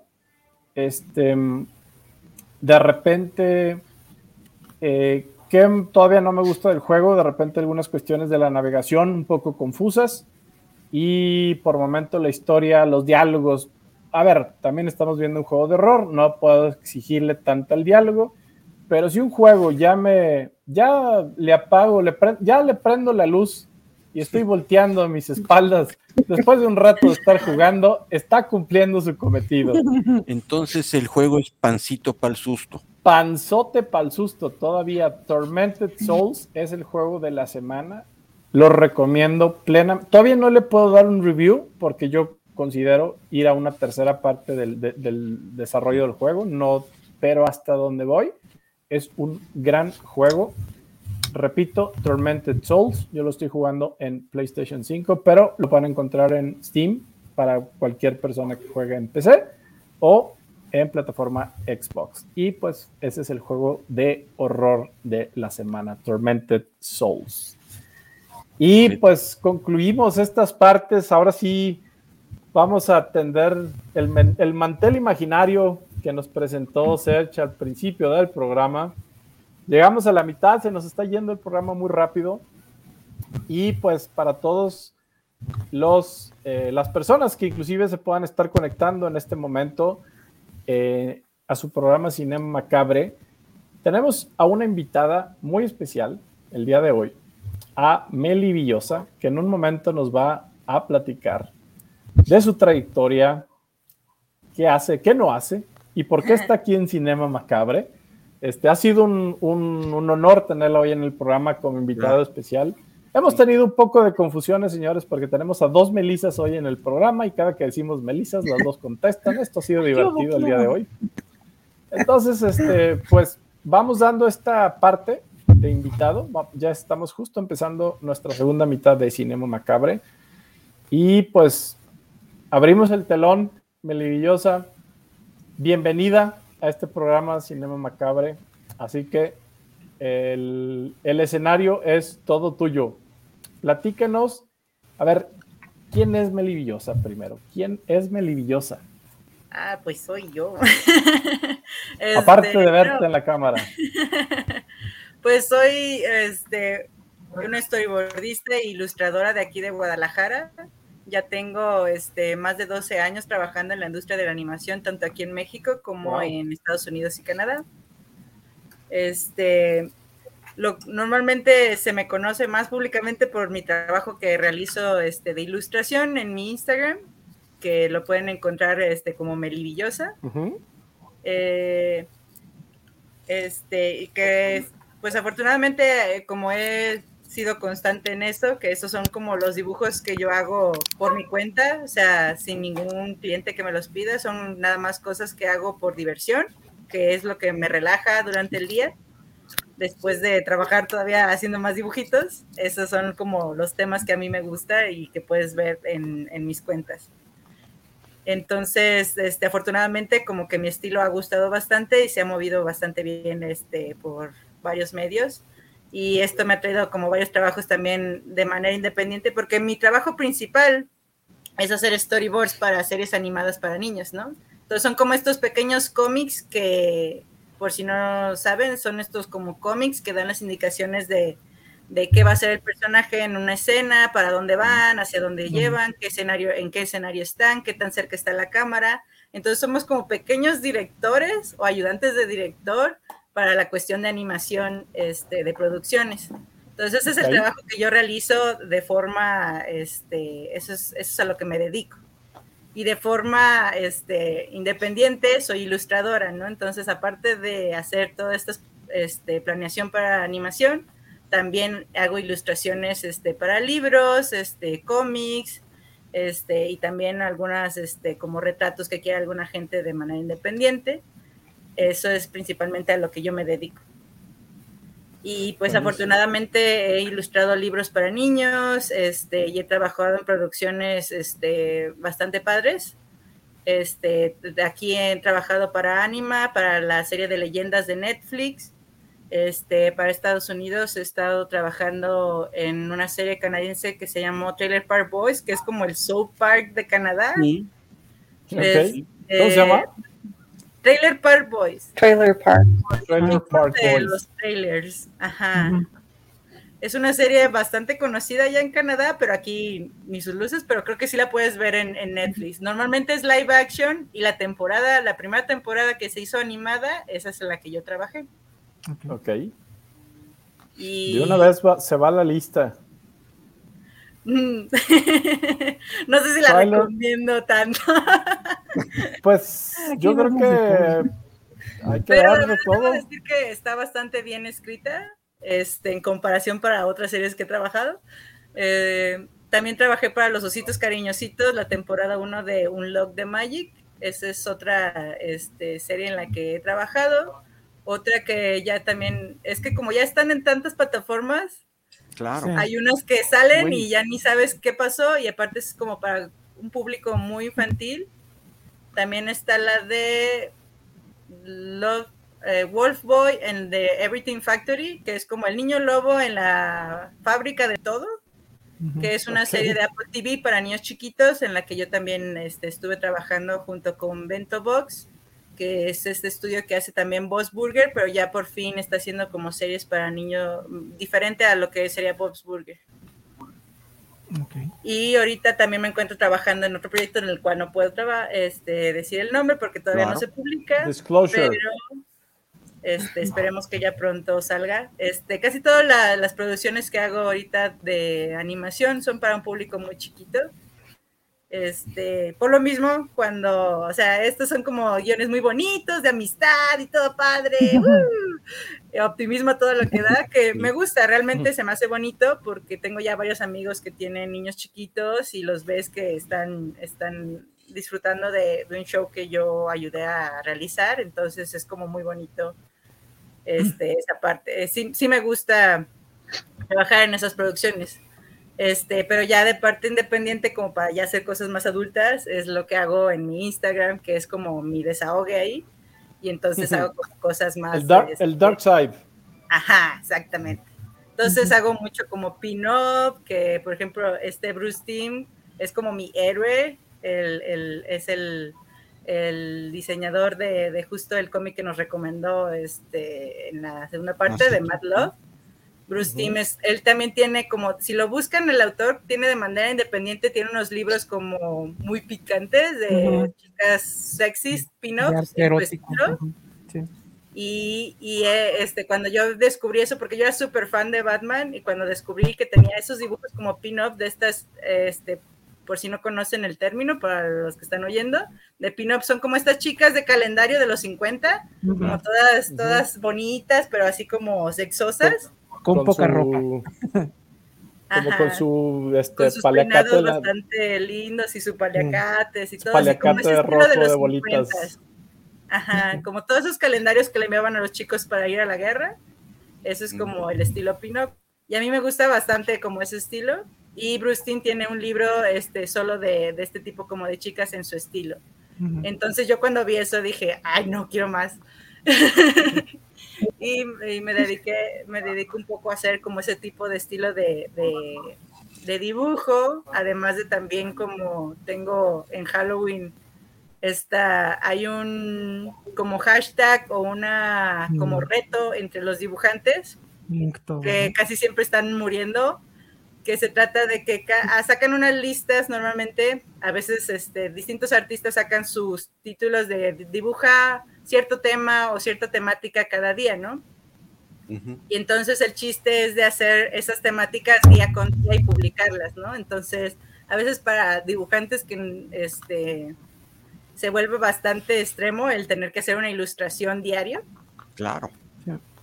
Este, porque aunque seas bueno, aunque lo disfrutes y eso, a veces dan un tema que no te da para nada, así de que, ah, ok, hombre lobo, sí, a huevo, y luego, este, quimera, y dices, ¿eso que Sí, Y luego te dan otros temas como más diversos y ya se te acaba como el cerebro y hay veces en que sí te da, a veces no te da la cabeza para, para hacer el tema del día y les sufren bastante, pero ese es el reto para que tú saques como tu creatividad y salgas un poco de tu zona de confort Claro. De lo que siempre sueles dibujar. Por ejemplo, a mí sería este, no hacer chicas bonitas y hacer como algo más oscuro, de terror, cosas así. Entonces es una dinámica bastante chida y se llama Inktober porque aparte es de ink, de tinta, y justamente tienes que entintar los dibujos, no solo hacer como bocetos. O sea, normalmente ya ahorita sí es como hacer lo que se te antoje, porque ya vieron que sufren mucho los artistas y se deprimen ahí en la mitad de la semana pero él empezó como que hicieras un dibujo y que aparte lo entintaras de forma tradicional, ¿no? Ese era como el reto principal de, de esa dinámica. Y ahorita pues ya varió bastante y va variando cada vez, cada año. Pero justo por eso empecé como a hacer más cositas así tipo halloweenescas que siempre me encantaron. Sí. Y ahí tengo como el mes de octubre donde saco un montón de cosas este, más halloweenescas que de todas formas este, sigue saliendo de de vez en cuando ahí las chicas pin-up con calabacitas. Ujú. Pero pues este, sí, eso es como, ahí es como donde me desahogo, donde hago cosas más este, diferentes a lo que hago normalmente en mi día de trabajo normal. Sí. Oye, nos- nos ¿Cómo te mantienes inspirada con... Perdón. Perdón. dale, ¿Cómo te mantienes inspirada en todas estas cosas tan diferentes que haces? Porque entiendo que la creatividad es esto, ¿no? que tienes que estar ejercitando, pero son cosas muy diferentes las que haces y cómo es que pues encuentras esta pasión o esta sí, inspiración en cada una de las cosas diferentes. Pues sí he tenido mis momentos donde sí es como de que, ay, hoy no puedo, hoy no sale nada, que yo creo que a todos nos pasa. Sí. Este, pero pues normalmente, justo por eso, como cambiar de tema, ¿no? Si estás con cosas de muy niños, vámonos a hacer otra cosa completamente diferente o a ver temas diferentes, este, temáticas más adultas o cosas así. O simplemente este, desahogarte. Muchos hacen el ejercicio de ir a dibujar personas en cafés, de tú irte a relajarte a tu cafecito y tratar de dibujar a las personas que están en el restaurante o que van pasando. Es como un ejercicio para ir soltando la mano y también como para, ¿sabes qué? No te enfoques en ningún tema en específico, solo enfócate en la, persona y qué lleva. Y, y hay como varios ejercicios ahí chiquitos que se pasan de artista en artista que te ayudan como a, a mantenerte inspirada y a mantenerte como ahí calentando la mano todo el tiempo. Este, también, si te gustan como diferentes temas, o sea, eres ilustrador y aparte te gusta la música, pues ahí de que tú haces tus listitas para ponerte a escuchar y mientras este, vas dibujando. Yo lo que hago, por ejemplo, es de, por eso me echo las series tan rápido, porque las pongo ahí en mi computadora y mientras yo estoy dibujando, en lo que voy oyendo. Y ya si hay una escena así chida, pues ya volteo y le pongo atención, no dejo de dibujar. Entonces, así es como me echo todas las series porque estoy en dibujando. Ay, ¿qué pasó? Entonces, de fondo. Tu cerebro distraído. Ajá, sí. ¿Y, y, y cómo, cómo empezar en este medio? ¿Cómo hacerlo en, en, México? Que bueno, pues la, cultura pues no es prioridad. ¿Y cómo empezar a pues ya ser profesional y que vivas de, de, de la ilustración, Melissa? Pues la verdad es que, o sea, si es como ilustración, ilustración, todavía no hay una escuela que se dedique a dar justamente esa clase este, y no se, no se encuentra esa carrera aquí en México. En. España sí está la carrera como de ilustración, pero realmente los ilustradores que he conocido es de que nada más nos ha gustado esto y la mayoría creo que estudiamos diseño gráfico. Claro. Yo tengo la, la carrera trunca ahí en diseño gráfico porque vi que eso no era lo mío, porque era más cuestión de logos y de diseño este, más de productos y cosas así, que sí iba un poco de la mano con lo que me gustaba hacer y me enseñaron los programas que también se usan para ilustrar, que son Photoshop, Ilustrador, este, son los mismos programas que se usan tanto para hacer como diseño gráfico como para también ilustrar. Este, pero cuando yo empecé, pues esa era como la única opción. Y luego, este, afortunadamente, este, aquí en Guadalajara, justo hace muchos años, este, hubo un programa de gobierno bastante polémico que se llamó el Batallón 52, que fue como un ejercicio de gobierno para y justamente enseñar a la gente animación, okay. porque ya existía la carrera de cine y animación, que prácticamente es cine y te dan un semestre de animación, que realmente yo no lo contaría como para que se llamara la carrera cine y animación.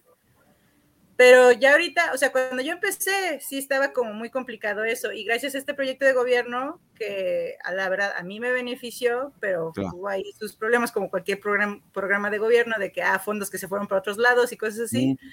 Este, pero sin embargo, o sea, a mí me sirvió bastante eh, funcionó en lo que querían hacer, que era empezar una industria de animación aquí en Guadalajara.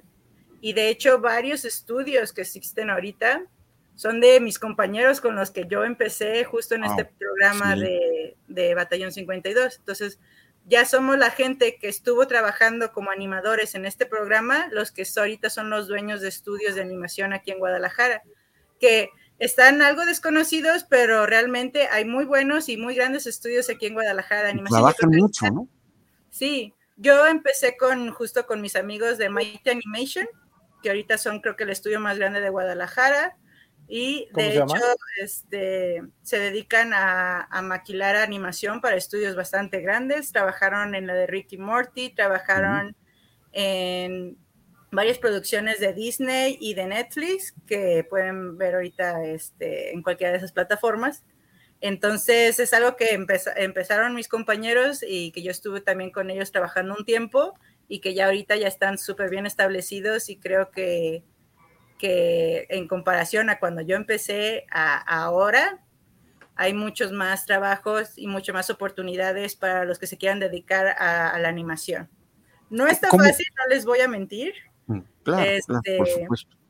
Sí tienes que ser muy apasionado del arte, pero aparte lo que no muchos artistas consideran es que también tienes que ser muy godines, ¿no?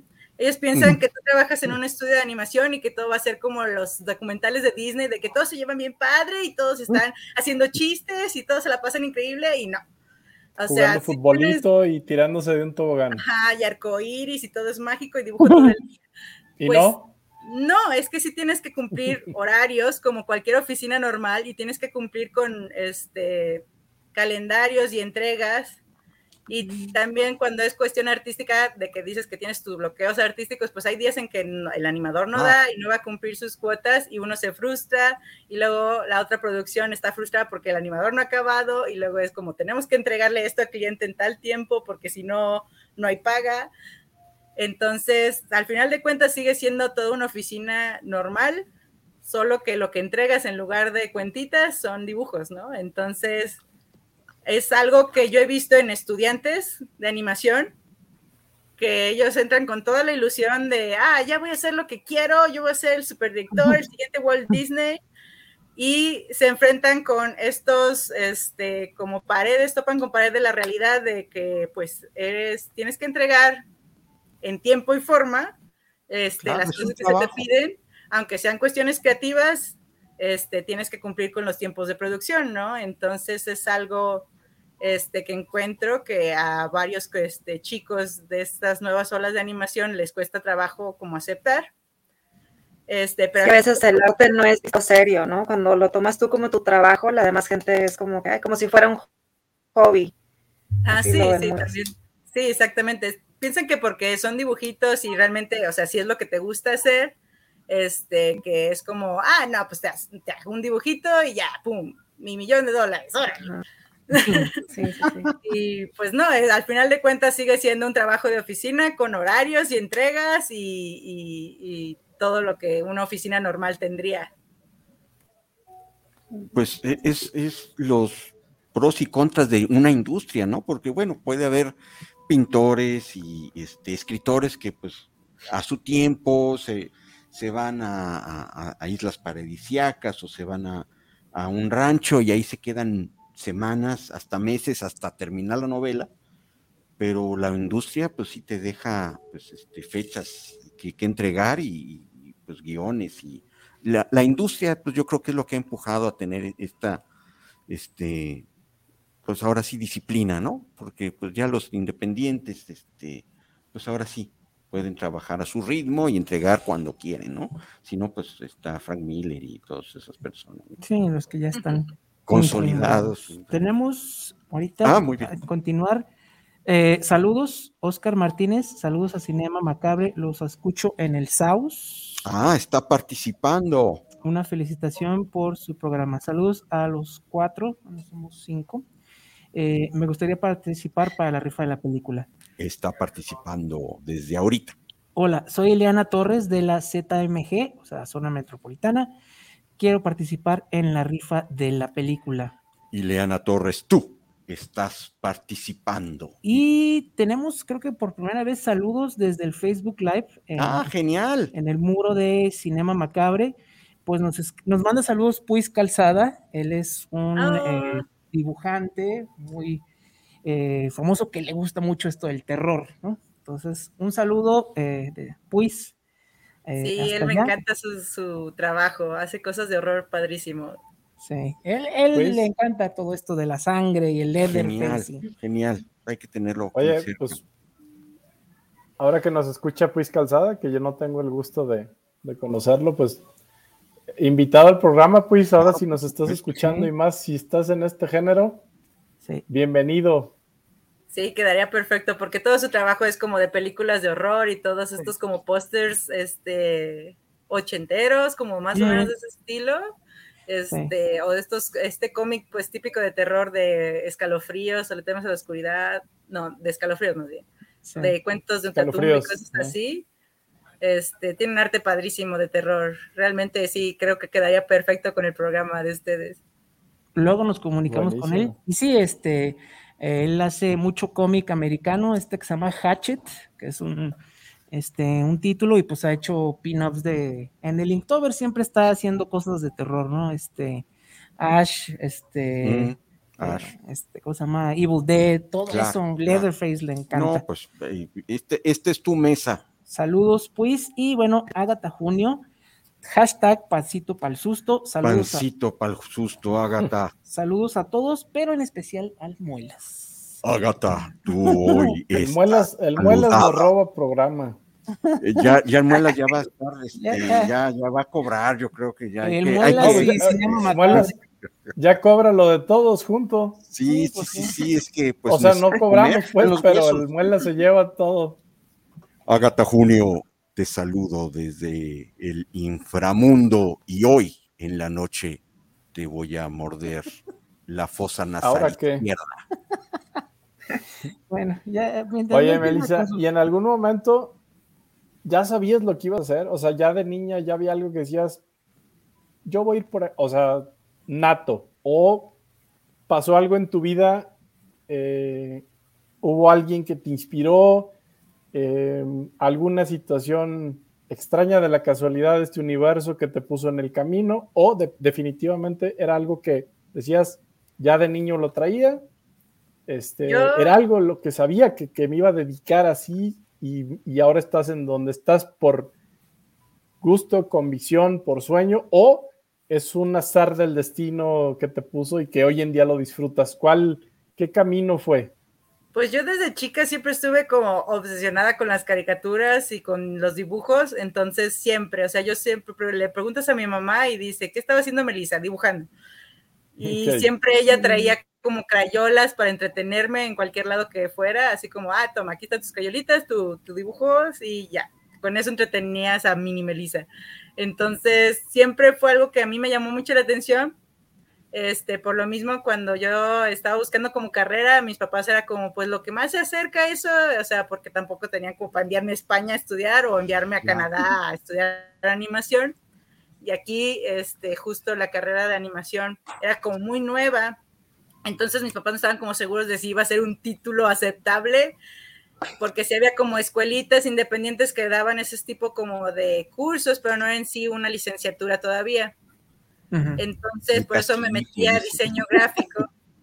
Pero creo que también es como, yo lo quería tanto que he tenido mucha suerte y se me han presentado las cosas como enfrente de mí, porque justo lo del programa de gobierno, este, era, era un anuncio de radio que yo oía siempre que estaba como en mi trabajo de, yo hacía como dibujitos para justo una página web, que ya no sé qué le pasó a ella, pero justo un maestro me recomendó decía, ah, necesitamos a alguien que le guste dibujar y como ningún diseñador quiere dibujar, yo era la única que estaba ahí, pues, ah, me recomendó y conseguí mi primer trabajo ya en la universidad, cuando todavía estaba estudiando. Y ahí los chicos de, de, la oficina tenían siempre la radio prendida y justo estaba el anuncio de, ah, ¿te gusta dibujar? Ven a tal lado porque hay una oportunidad increíble. No te decían qué. Y yo, ah, pues voy a llevar así mis dibujitos a ver qué pasa. Y justo la, la oficina me quedaba como a tres cuadros de mi casa. Wow. Entonces dije, ah, pues queda cerca, entonces sí voy, o sea. Y justo era para este programa de, de gobierno con unos maestros que traían de Estados Unidos a darte un curso durante una semana este, de storyboard, de diseño de personajes, de guionismo, de animación. Nos enseñaron el programa estándar de animación, nos enseñaron de animación.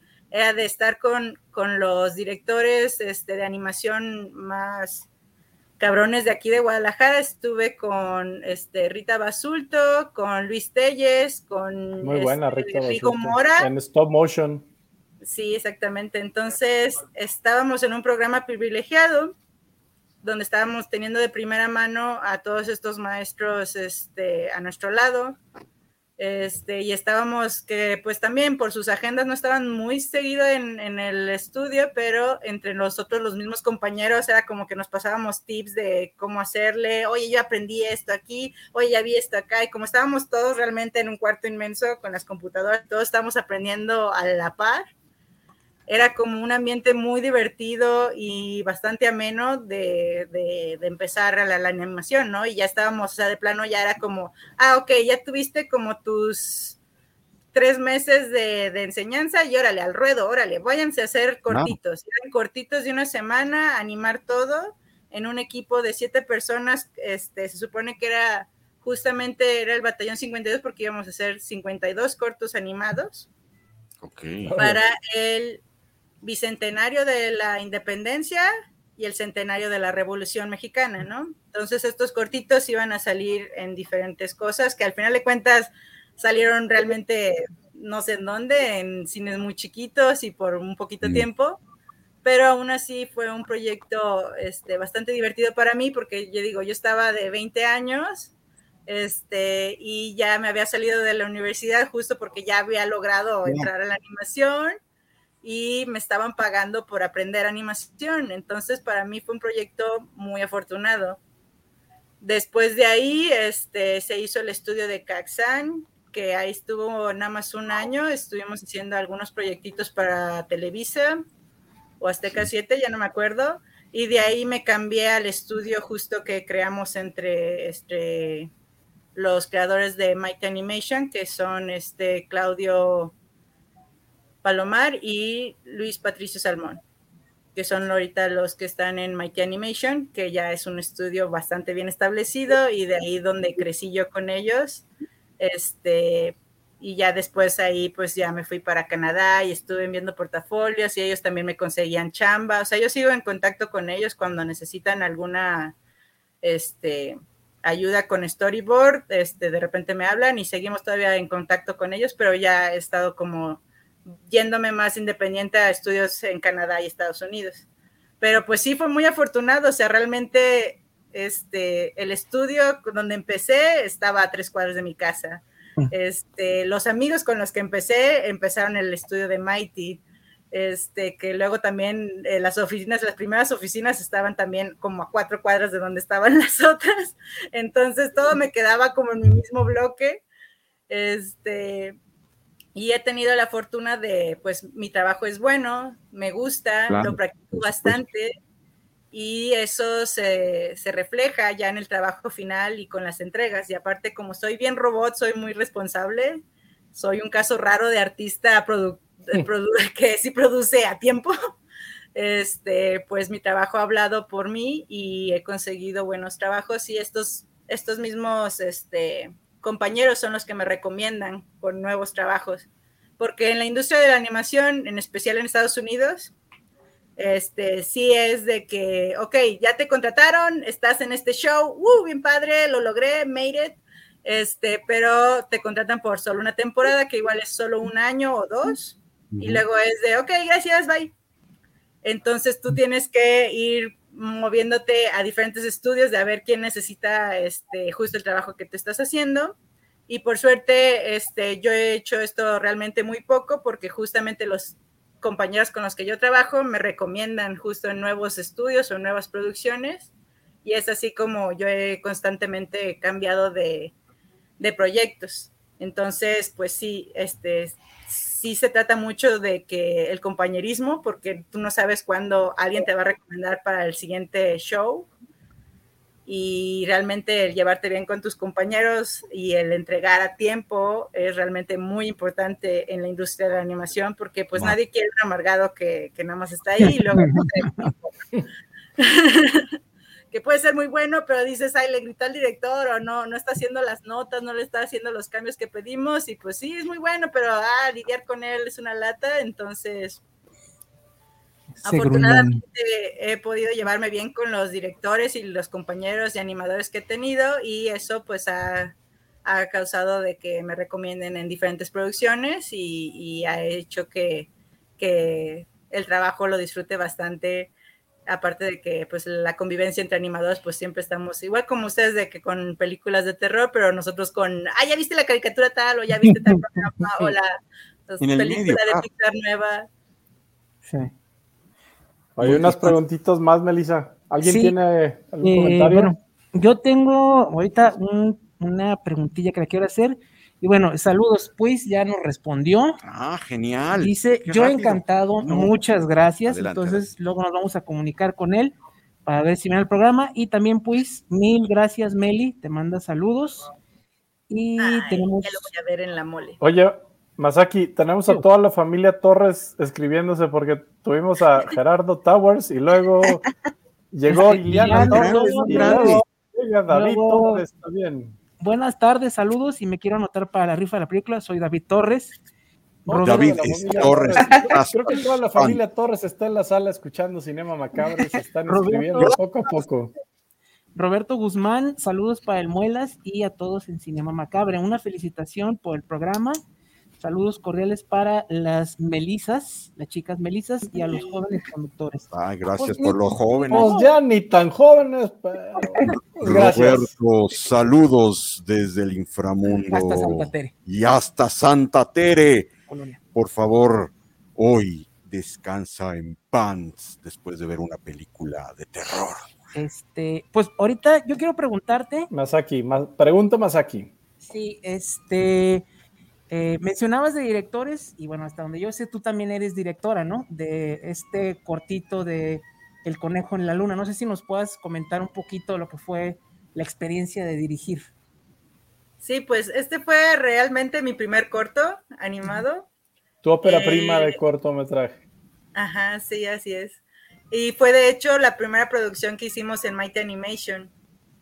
Este se realizó el corto justo gracias a Canal 11, que ellos Ujú. tienen como esta propuesta de que cada año este, tienen, dan dinero justo para realizar un corto animado, ¿no?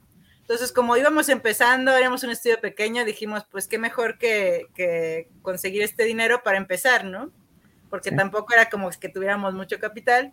Entonces hicimos como una lluvia de ideas de, ah, vamos viendo algo, o sea, cada quien diga alguna idea que tengan de algún cortito o algo que podamos usar para crear una historia. Este, y yo ya tenía esta historia desde hace rato de justo hacer la leyenda del conejo a la luna, pero como una versión más moderna de la que se ve en, la, en el libro de la SEP, ¿no? Porque a mí siempre me gustó esa historia de que ah, el conejito se sacrificó y gracias a eso lo tenemos en la luna y siempre vemos al conejito en la luna. Entonces, mi idea principal de este corto era como hacer de que la luna está poblada de millones de conejitos y hacer como el concurso de belleza, como de a ver quién es el influencer más cabrón para que salga en la portada de la luna de este mes, ¿no? Entonces, la idea principal era como este show de talento enorme, pero obvio por presupuesto y como antes hacíamos más 3D en Mighty, pues no podíamos hacer una luna cubierta de conejitos porque no, no daba, no, no había ni gente ni, No ni había presupuesto. hacer eso, ¿no? Entonces, gracias a, a mi otro compañero que era el guionista de Mighty en ese entonces, Max, Max Thompson, creo que sí, si no, sorry. Pero es Max. Sí, Max. Él era nuestro guionista y con él fuimos como peloteando ideas de cómo hacerlo más sencilla la historia y llegamos justo al guion que, que fue el que se produjo, que lo pueden ver en YouTube, si le ponen Canal 11, Conejo en la Luna, ahí pueden ver completo el cortito que hicimos y que yo dirigí. Justo hice todo el storyboard, el diseño de los personajes y ya mi amigo Luis pues, se encargó como de ayudarme a hacer los fondos y de diseñar un poco más este, todo lo que sería el ambiente de este. Y pues fue la primera vez que, que dirigí, estuvo padre porque pues ya eran como el grupo de amigos con el que estaba acostumbrada a trabajar y con los que siempre éramos. Entonces realmente fue bastante este, llevadero todo eso, a pesar de que sí estábamos como algo estresados porque pues no teníamos tanta gente. Algunas cosas este, nos pasamos y hicimos cosas de más. Luego yo todavía estaba en ese entonces, haz de cuenta de que yo ya había hecho Batallón 52, ya estaba trabajando con ellos y decidí, como nada más tenía la carrera trunca de diseño gráfico, decidí, oye, ok, sí necesito una carrera, entonces me dediqué, me metí a estudiar la carrera de cine y animación en 3DMX, que es una escuela que queda por acá por Plaza del Sol, que creo que ya ahorita ya cambió de nombre, pero yo estudié ahí la carrera de cine y animación. Y entonces, mientras estaba trabajando en Mighty, dirigiendo este corto, también estaba yendo a las mañanas a, a estudiar la carrera, ¿no? Y pues ahí como que en lo que no estaba, pues hacían bolas mis compañeros. Este, por suerte, como el storyboard ya lo tenía bastante bien trabajado, este, no había problema.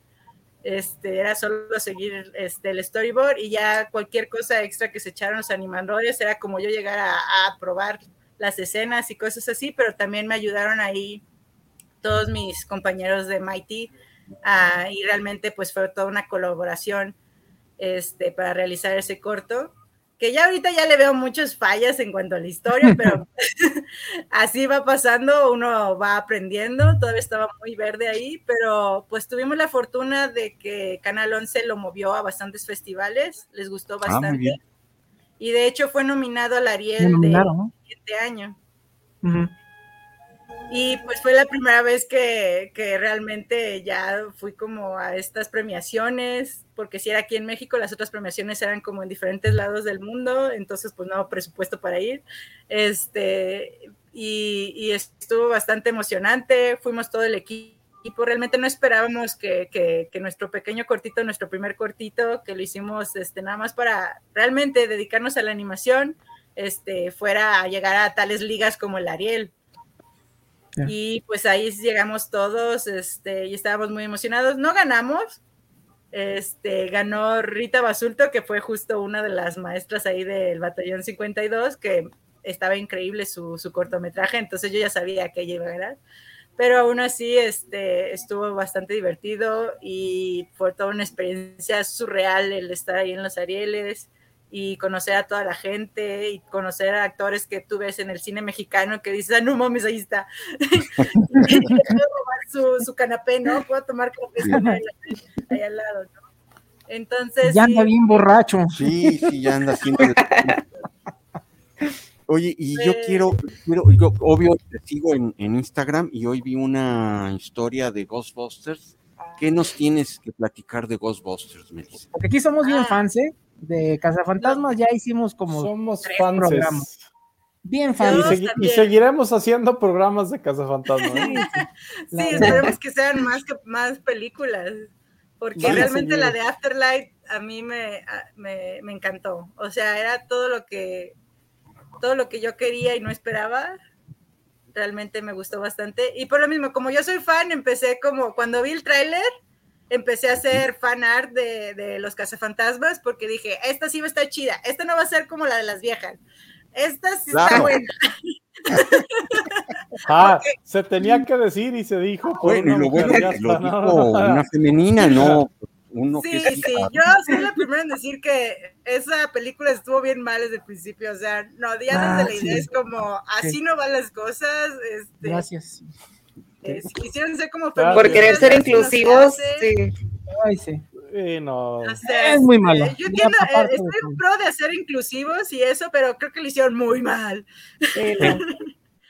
Sí, sí, sí. Totalmente Entonces, sí estaba, yo estaba muy decepcionada de esa película y cuando vi el tráiler de esta y aparte de que es Jason Reitman, el hijo del director, que ya pues ahorita es... En Recién fallecido, ¿sí? En esta semana. Este, sí le tenía como mucha esperanza y, y afortunadamente todo, toda mi esperanza apagó. Cuando la fui a ver, este, quedé encantada con la película, sí derramé mis lagrimitas al final. Claro. Este, y yo ya era fan de las películas viejas, justo porque soy mega fan de Bill Murray. Sí. Justo por Cazafantasmas, El Día de la Marmota y por todas las películas en las que ha salido de Wes Anderson, que también es como uno de mis directores este, así, ah, dioses. Entonces, sí. cuando fui a ver la película, quise hacer un dibujo justo de cómo me sentí al verla.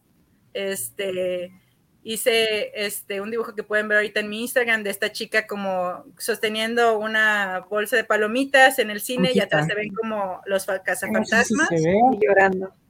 Y llorando está, por justo el momento de, de, cuando aparece Egon en la película. Este, yo lo subí así como, de hecho justo yo, yo había dicho nada más este, a la chica como viendo la película y los cazafantasmas atrás y tenía uh -huh. la idea como de, de ponerle como a, a, pegajosa en un lado, una cosa así. Claro. Y justo le envié el boceto a un amigo, Olea, que, claro. que, él se dedica como a hacer mucho este diseño editorial y color para cómics. Y él me dijo, no, como que le falta punch. Y él justo fue el que me diera la idea de poner la manita de Egon agarrando las palomitas mm. y de poner al resto de los cazafantasmas atrás, como para hacer esa conexión que fue como la película de que Egon murió. Uh -huh. Y Spoiler. fue perfecto. Oh. ah, ya pasó mucho tiempo, ya, como una semana no, ya, hoy en día. Ya pasó. Tenemos ciertos niveles de spoileo, pero bienvenida al spoiler team de Sergio. Sí. Que seamos muchos. Ya pasó mucho tiempo, mucho. o sea, ya está hasta en DVD, ya le puedes bajar digital, o sea. Sí, ya, ya, está en YouTube. El spoiler moment pasó. Este, pero sí, justo gracias a la recomendación de un amigo, como que tuvo un punch extra a la ilustración. Y cuando la subí, que me habla, bueno, me escribe. En paréntesis, gracias a esa recomendación y que platicó, yo me interesé por ti y te empecé a seguir. Ah, sí, justo Lea te recomendó. Sí, sí. Pues bueno, pues en uno de los programas estuvo hablando de ese tema y pues dije, no, pues hay que conocerla. Sí, es que como, como confío mucho en, tiene un muy buen ojo realmente para las cosas este Olea, y entonces sí sentía como que, ah, no sé, como que sí le falta algo a la imagen como para darle ese punch extra emocional, y él justo es el como el, el, especialista en esos detallitos. Claro. Entonces. ¿Y hasta dónde este, llegó esa ilustración? Pues la publiqué y como ya tenía rato este como publicando cosas así, pero pero no esperaba la reacción tan tan importante porque justo el director Jason Reitman me escribió de que, ah, me encantó la imagen por favor, ¿cómo puedo conseguir como un print de esta imagen para, para tenerla en las oficinas de los cazafantasmas, ¿no? Y yo así de, no es verdad, esto es fake. y vi, así me haciendo, cuenta y lo estoy cayendo, ya, ya cayó. Sí, genial, genial. No, pues, Ajá, yo estaba así de, no, y de repente, este se empezó a compartir por todos los círculos de, de, los cazafantasmas, los cazafantasmas de aquí de México, por los cazafantasmas oficiales, cazafantasmas news en Estados Unidos y por varios círculos de todos los clubs que tiene los cazafantasmas alrededor del mundo. La imagen se compartió y justo también porque Jason la, la publicó en sus redes sociales, en sus historias, este, también me llegó un montón de público este, gracias a esa imagen porque pues muchos se sintieron muy muy empáticos con la imagen, porque justo éramos todos llorando en ese momento de la película, que creo que dio justo en el clavo para, para todos los fans de, de, los cazafantasmas y para recordar este de una muy buena manera al personaje de Egon y al actor que realizó a Egon, ¿no? En ese, en ese entonces. Entonces, sí fue así como, ay, no me la creo. Ah, claro, no, no, no sí, y ahí ya por privado estaba así como, pues ¿a dónde te la envío? Te la envío toda, te envío el sketch, te envío los prints, te envío todo, todo, ¿qué quieres? Tú dime a dónde lo envío y yo te, te lo doy, compadre. O sea, ya. yo estaba muy feliz de, de, que, de ese comentario, realmente no me lo creía. Sí, no es para menos, no es para menos. Y felicidades, y bueno, claro que el talento lo, lo respalda, ¿no? Y, y la, la, la, el aura que tiene esa, esa imagen es, es, bellísima. Felicidades. Muchas gracias. Pues, estamos a 15 minutos de terminar el programa. Y hay una regla que que cumplir. Sí. Este, pues bueno, antes, de terminar, no sé, este, eh, Melivillosa, si hubiera, no sé, alguna convención que tuvieras pronto, porque aquí nos escuchan, pues, de todos lados, ¿no? De Ciudad de México, de, Veracruz. No sé si tienes pronto una convención donde te puedan ir a visitar o donde quieran eh, tu arte, un print, una blank cover, no sé. Sí, este, ya en marzo, creo que es 22 de marzo, empieza la Mole Comic Con, que es esta convención grande que se hace en el DF, de, digo, en Ciudad de México. Este, y ahí estaremos. Creo que Puis también va a estar por allá. Todo es DF. Bien. Aquí le decimos DF. Aquí le decimos DF. Muy bien, es que luego los de allá me, ven así como, no, es CMX. Ah, yo, soy de allá y es DF. Muy bien. Sí, porque yo todavía les sigo diciendo así. Pero sí, la mole es una de mis convenciones favoritas. Este, no había tenido tiempo porque estaba viviendo en Canadá y pandemia y cosas así, pero ya me alegra mucho que está de vuelta y ahí voy a estar con los prints justo de los cazafantasmas y toda esta colección que hice. Este, los estaré vendiendo muy pronto ahí en marzo. Y pues igual pues ahí te lo vas a encontrar, ¿no? Sí, también ahí va a estar, ya está confirmado. Mm. Ahí le voy a dar unos saludos de su parte. Por favor. Melissa, ¿dónde, te pueden encontrar en tus redes sociales para ahorita te están escuchando, nuestra audiencia macabra, la familia macabra tenebrosa ha crecido. Hoy en día somos más de, en este momento en vivo tienes más de 110 mil personas, creo yo. O sea, ese es ya el, el, rating de audiencia que tenemos sábado a sábado y que cada sábado crece maravillosamente este programa. Así que para todas estas, ya ahora sí quiero decir cientos de miles de personas que ahorita nos están escuchando, em, ¿dónde te pueden seguir tu maravilloso trabajo? Pues pueden encontrarme en todas las redes sociales como Melivillosa, que es como Meli con I normal y Villosa con doble L. Y B de, vaca. B de vaca, sí, como un truco de palabras este, entre Meli, maravillosa, es Melivillosa Sí, justo porque soy súper fan de la Mujer Maravilla y lo hice hace mucho, entonces ahí hice Así una se combinación. De hecho, yo no lo hice, me lo hizo una amiga porque justo también decía mucho la palabra maravillosa y se me quedó ahí el nombre. Buenísimo.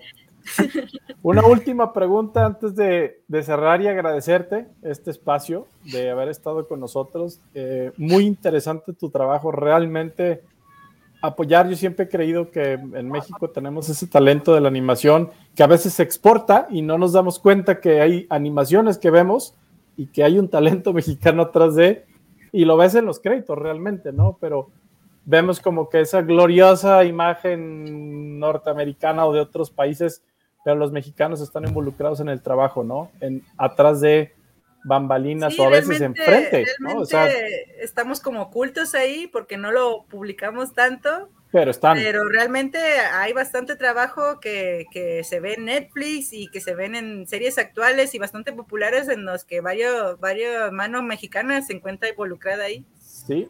Qué de bueno. hecho, un amigo mío, eh, precisamente Benjamín Huerta, está en Amdocs, él, él produjo La Llorona. Ah. Entonces, este, bueno, está como parte de la producción de La Llorona, que próximamente va a estar aquí en el programa. Pero esta última pregunta, Melivillosa, ¿tu película de horror favorita? Ah, Sí, déjalo pienso. piénsale, piénsale. O por lo menos la que te acuerdas que te sacó el pancito para el susto. La que me sacó del pedo fue la de la bruja. Claro. The, por The. Witch. Sí, porque es como un ritmo que no te esperas. Yo la vi la primera vez y yo, sí me gustó, pero no sé por qué. Y luego la vi la segunda vez y yo, no, sí está bien chida. Y, ya sal- y ya ahí salió el pancito para el susto. Ajá, sí, porque la primera vez estaba así de que no mames, se hizo pomada al bebé, o sea, esto sí está pasando. Sí. Sí, fue una, una magnífico. Ah, pues. película que como que no me esperaba. Como que son todas estas leyendas de brujas que has oído, pero dices, ah, cuentos de, de- de abuelitas. Y luego cuando la, la- la puesta en cámara la hizo realmente muy interesante el director. Y creo que es una película Sí. bastante interesante este, de ver. Y como otro ritmo de, de terror que no te esperas, ¿no? Entonces, como algo más psicológico, un poco más este, estresante y como Sí. muy pasivo todo lo que va pasando en la película. Entonces, sí, como, como no me lo esperaba en ese, en ese tipo de mood, creo que fue lo que me sorprendió bastante de esa película. No, pues estás en el, en el team, ahora sí como Witch, porque aparte no le ponen doble B, porque pues que si es Witch o es Witch. Este, somos Team Witch y hemos, hemos tocado el tema, así que Meli Villosa recomienda y lo hemos recomendado. Estamos todos de acuerdo, The Witch, como la película de horror de Meli Villosa. Así Meli Villosa, te agradecemos. Al Sí. final vamos a hacer, le- todavía no terminamos, nos quedan 10 minutos, pero cerrando esta parte 5 con el invitado que fue de honor y aparte un maravilloso trabajo eh, en- poniendo en alto ¿no? el nombre de la animación eh, aquí en Guadalajara, en México y en el mundo. Y es bueno, es reconocerlo. Estamos ante una audiencia, es el momento también de reconocer a los artistas que hacen posible todo, todo este trabajo. Como bien dices, a veces están atrás, ¿no? Pero pues hay que ponerlos al frente porque hay un gran trabajo de por medio, talento mexicana. Así que, Melivillosa, nuevamente felicidades. Muchísimas gracias. Muchas gracias. Muchísimas gracias. Y en los futuros proyectos que tengas, e- este es tu, tu mesa, esta es tu mesa espiritista para que vengas a, a presentar. Aquí estamos en el más acá y en el más allá. Muy bien. Gracias, ¿no? Gracias. Gracias por invitarme, Vamos. me la pasé muy bien. Gracias. Que Muy bueno el ganador esta semana, Exactamente. que ahora sea la manita macabra. A ver, mano macabra de toda Sí. la familia Torres, porque creo que es la familia Torres, alguien se lo va a ganar. Sí, Este, vamos a sacar el ganador de la película de hoy. A ver, mano ¿Cómo le macabra. A ver, este, ¿Qué? para sacar Que Melissa escoja. un, un número, a ver, espérame. número déjame a ver ella y, quién- bueno, no sé. Déjame ver quién, cuántas personas participaron Ajá. Y de, de ese rango de números que Meli Villosa nombre un número. A ver, déjame ir contando. Mm, mm, Son nueve. Nueve, nueve, del 1 al 9. Por favor, Melissa, di un Nueve, número nueve. y este va a ser. Tres. El 3, redobles. Miguel Flores, desde la Ah. colonia Mesa Colorada. Tú eres el ganador, Miguel. Miguel Pregunta, Flores. ¿la colonia Felicidades. decolorada está en Guadalajara? La- Sí. ¿qué? Sí, sí, sí. sí. En la mesa Ah, colorada. ¿Cómo no? Perfecto. Mesa Colorada. Hasta allá se va a ir el, este, la película. Miguel Flores, eh, hay que ir a la eh, de sucursal de nuestros queridos amigos de Centauros Video, que está en Ocampo 80. De, y ahorita este, les voy a decir los horarios. Los horarios que Y la pueden película. Y la película es el, eh, ah, el misterio, Es el del, misterio del faro. faro. Este, buenísima, dice Chicho, porque yo no la he visto. Y hay que ir a la Buena. Medio Campo 80, Avenida Juárez y Pedro Moreno, está entre esas Centro. dos avenidas, en el mero merito centro, de lunes a sábado de 10 a 8.30 de la noche. Este, yo, yo sugiero que vayan en, ese rango de día lunes, ¿no? a partir de lunes, presentando su identificación, Miguel, y también están abiertos lo- los días de mañana domingo, de 11 de la mañana a 8 pm. Ahí pueden encontrar cualquier película de culto, cualquier película de director, de Monitos. Sí, y tienen una gran, gran, gran menú cinematográfico nuestros amigos de Centauros Video y gracias por, por este, la confianza que tienen en Cinema Macabre. Este, pues no sé si algo más, Chicho, si quieres añadir algo más del, del evento. Del. Es que ese es el Nuestro cierre. Justamente, Meliviosa, fíjate que tenemos nuestro primer evento macabro, este 2 de abril, en el Foro Independencia, en la Cueva de los Vampiros de Guadalajara, el famosísimo Foro Independencia. Eh, vamos a tener este primer evento macabre, pero es un 2 por 1 y voy a decir 2 por 1 Va a ser una, nuestro primer evento donde va a haber dos eh, eh, proyecciones, sorpresa, con cine de horror.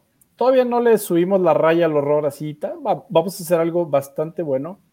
Va a ser un, un back to the, to the future, back to the, to the back. Es pasado old school back real ochentero. Vamos a tener eh, en las producciones, vamos a regresar al intermedio, ¿no? Donde te vas a hacer tu refil de palomitas, vas al baño, regresas, este, te echas un cigarrito o lo que te quieras fumar o no. La cervecita. La cervecita, va a haber cerveza muy buena, va a haber comida. Eh, en la parte de afuera tendremos una terraza donde podrán comer, cenar, fumar, estar muy a gusto en este intermedio, regresar a la proyección. ¿Mande? Cotorrear de... de- de- Cotorrear. Entonces, van a queremos sa- poder regresar a ese- al Muelas. Van a saludar al Muelas. Queremos regresar a ese old school, ¿no? Del cine, de, disfrutar ese intermedio, de ir a realmente disfrutar por el placer de imaginar. Hay un cupo limitado. Ya después vamos a sacar la venta de los boletos, que de hecho ya para la próxima semana van a estar publicados, va a venir el póster. Y por el cupo limitado me refiero a que la sala tiene, pues va a haber un cupo limitado de sillas, así que para las primeras personas que compren su boleto, va a haber una sorpresa bastante gore que van a disfrutar macabra para estas primeras personas que se inscriban. Y este primer evento, repito, el 2 de abril, sábado 2 de abril, no hay pretexto, se pueden desvelar. 5 de la tarde, terminará 12 de la noche, la hora macabra. Hora de las Eh, va a haber dos proyecciones, pero algo bien importante, además del evento macabro, te platico. Vamos a hacer el primer eh, concurso, el primer certamen de cortos de horror cinema macabre. Y este tiene como condición que cualquier persona puede participar porque la regla es que se haga a través de un smartphone. No se puede utilizar equipo profesional. Esto abre las puertas a que una persona que tenga talento y que tenga imaginación puede utilizar. Sabemos que hoy en día un smartphone tiene una capacidad tremenda a nivel cinematográfico. No lo demostró la película, eh, ay, que siempre la menciono y ahorita se me fue el nombre Sí. de Steven Soderbergh, este, para el nombre de la película, está totalmente filmada con un iPhone, creo que es 11. Eh, entonces, se pueden hacer muchas cosas muy buenas eh, con un smartphone. En este caso, abrimos al talento más que eh, a la tecnología, abrimos a que toda persona que cuente en sus manos con un smartphone pueda realizar este primer concurso de cortometraje de horror Cinema Macabre. Y las, los ganadores de este cortometraje, que va a haber premios muy buenos, créanme, los premios van a estar muy buenos para los primeros lugares, tres primeros lugares. Estas proyecciones, eh, valga la redundancia, se proyectarán el día del evento para los ganadores. Pueden concursar de cualquier parte del mundo, literal está abierto a que desde cualquier parte del mundo, una vez que abramos la plataforma, envíen su trabajo. Es un corto que no debe durar más de cinco minutos como máximo tiempo límite del cortometraje.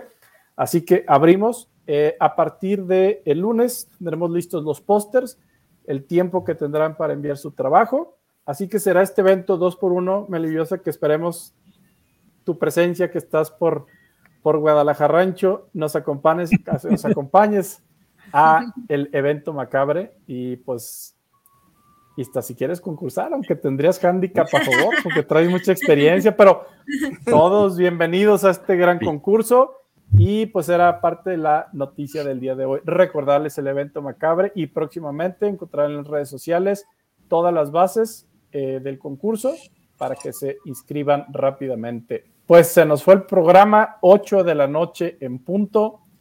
Stop. Paren las preguntas. Ah, ok. Paren, paren. Ahora sí, corte como en el cine. Corte, Nos corte, despedimos. Nos corte y queda. Nos acompañó esta noche. Ahora sí la despedida oficial. Melivillosa. Gracias por este programa. Fue un programa muy divertido. En TJ tenemos a Melissa también. Sí, Se Gracias. Ay, despide, Melissa. la, la próxima semana. Gracias, Melissa. En la cabina central están los, los Masaki, personajes. el Muelas y su servidor Secho Robs, que reitero, quiero agradecer a, a, a Melissa por acompañarnos. Gracias, gracias. que no sea la única y primera vez, por favor. Y gracias, Hermandad Macabre, por sintonizarnos y prometemos regresar el próximo sábado. Y pues desde este lado, el Chich, como siempre, acompañándolos. Muchísimas gracias a la familia Macabre. Y la frase final de la noche, Serge, te la dejo. Que descansen en pan. Nos vemos. Gracias. Hasta la próxima.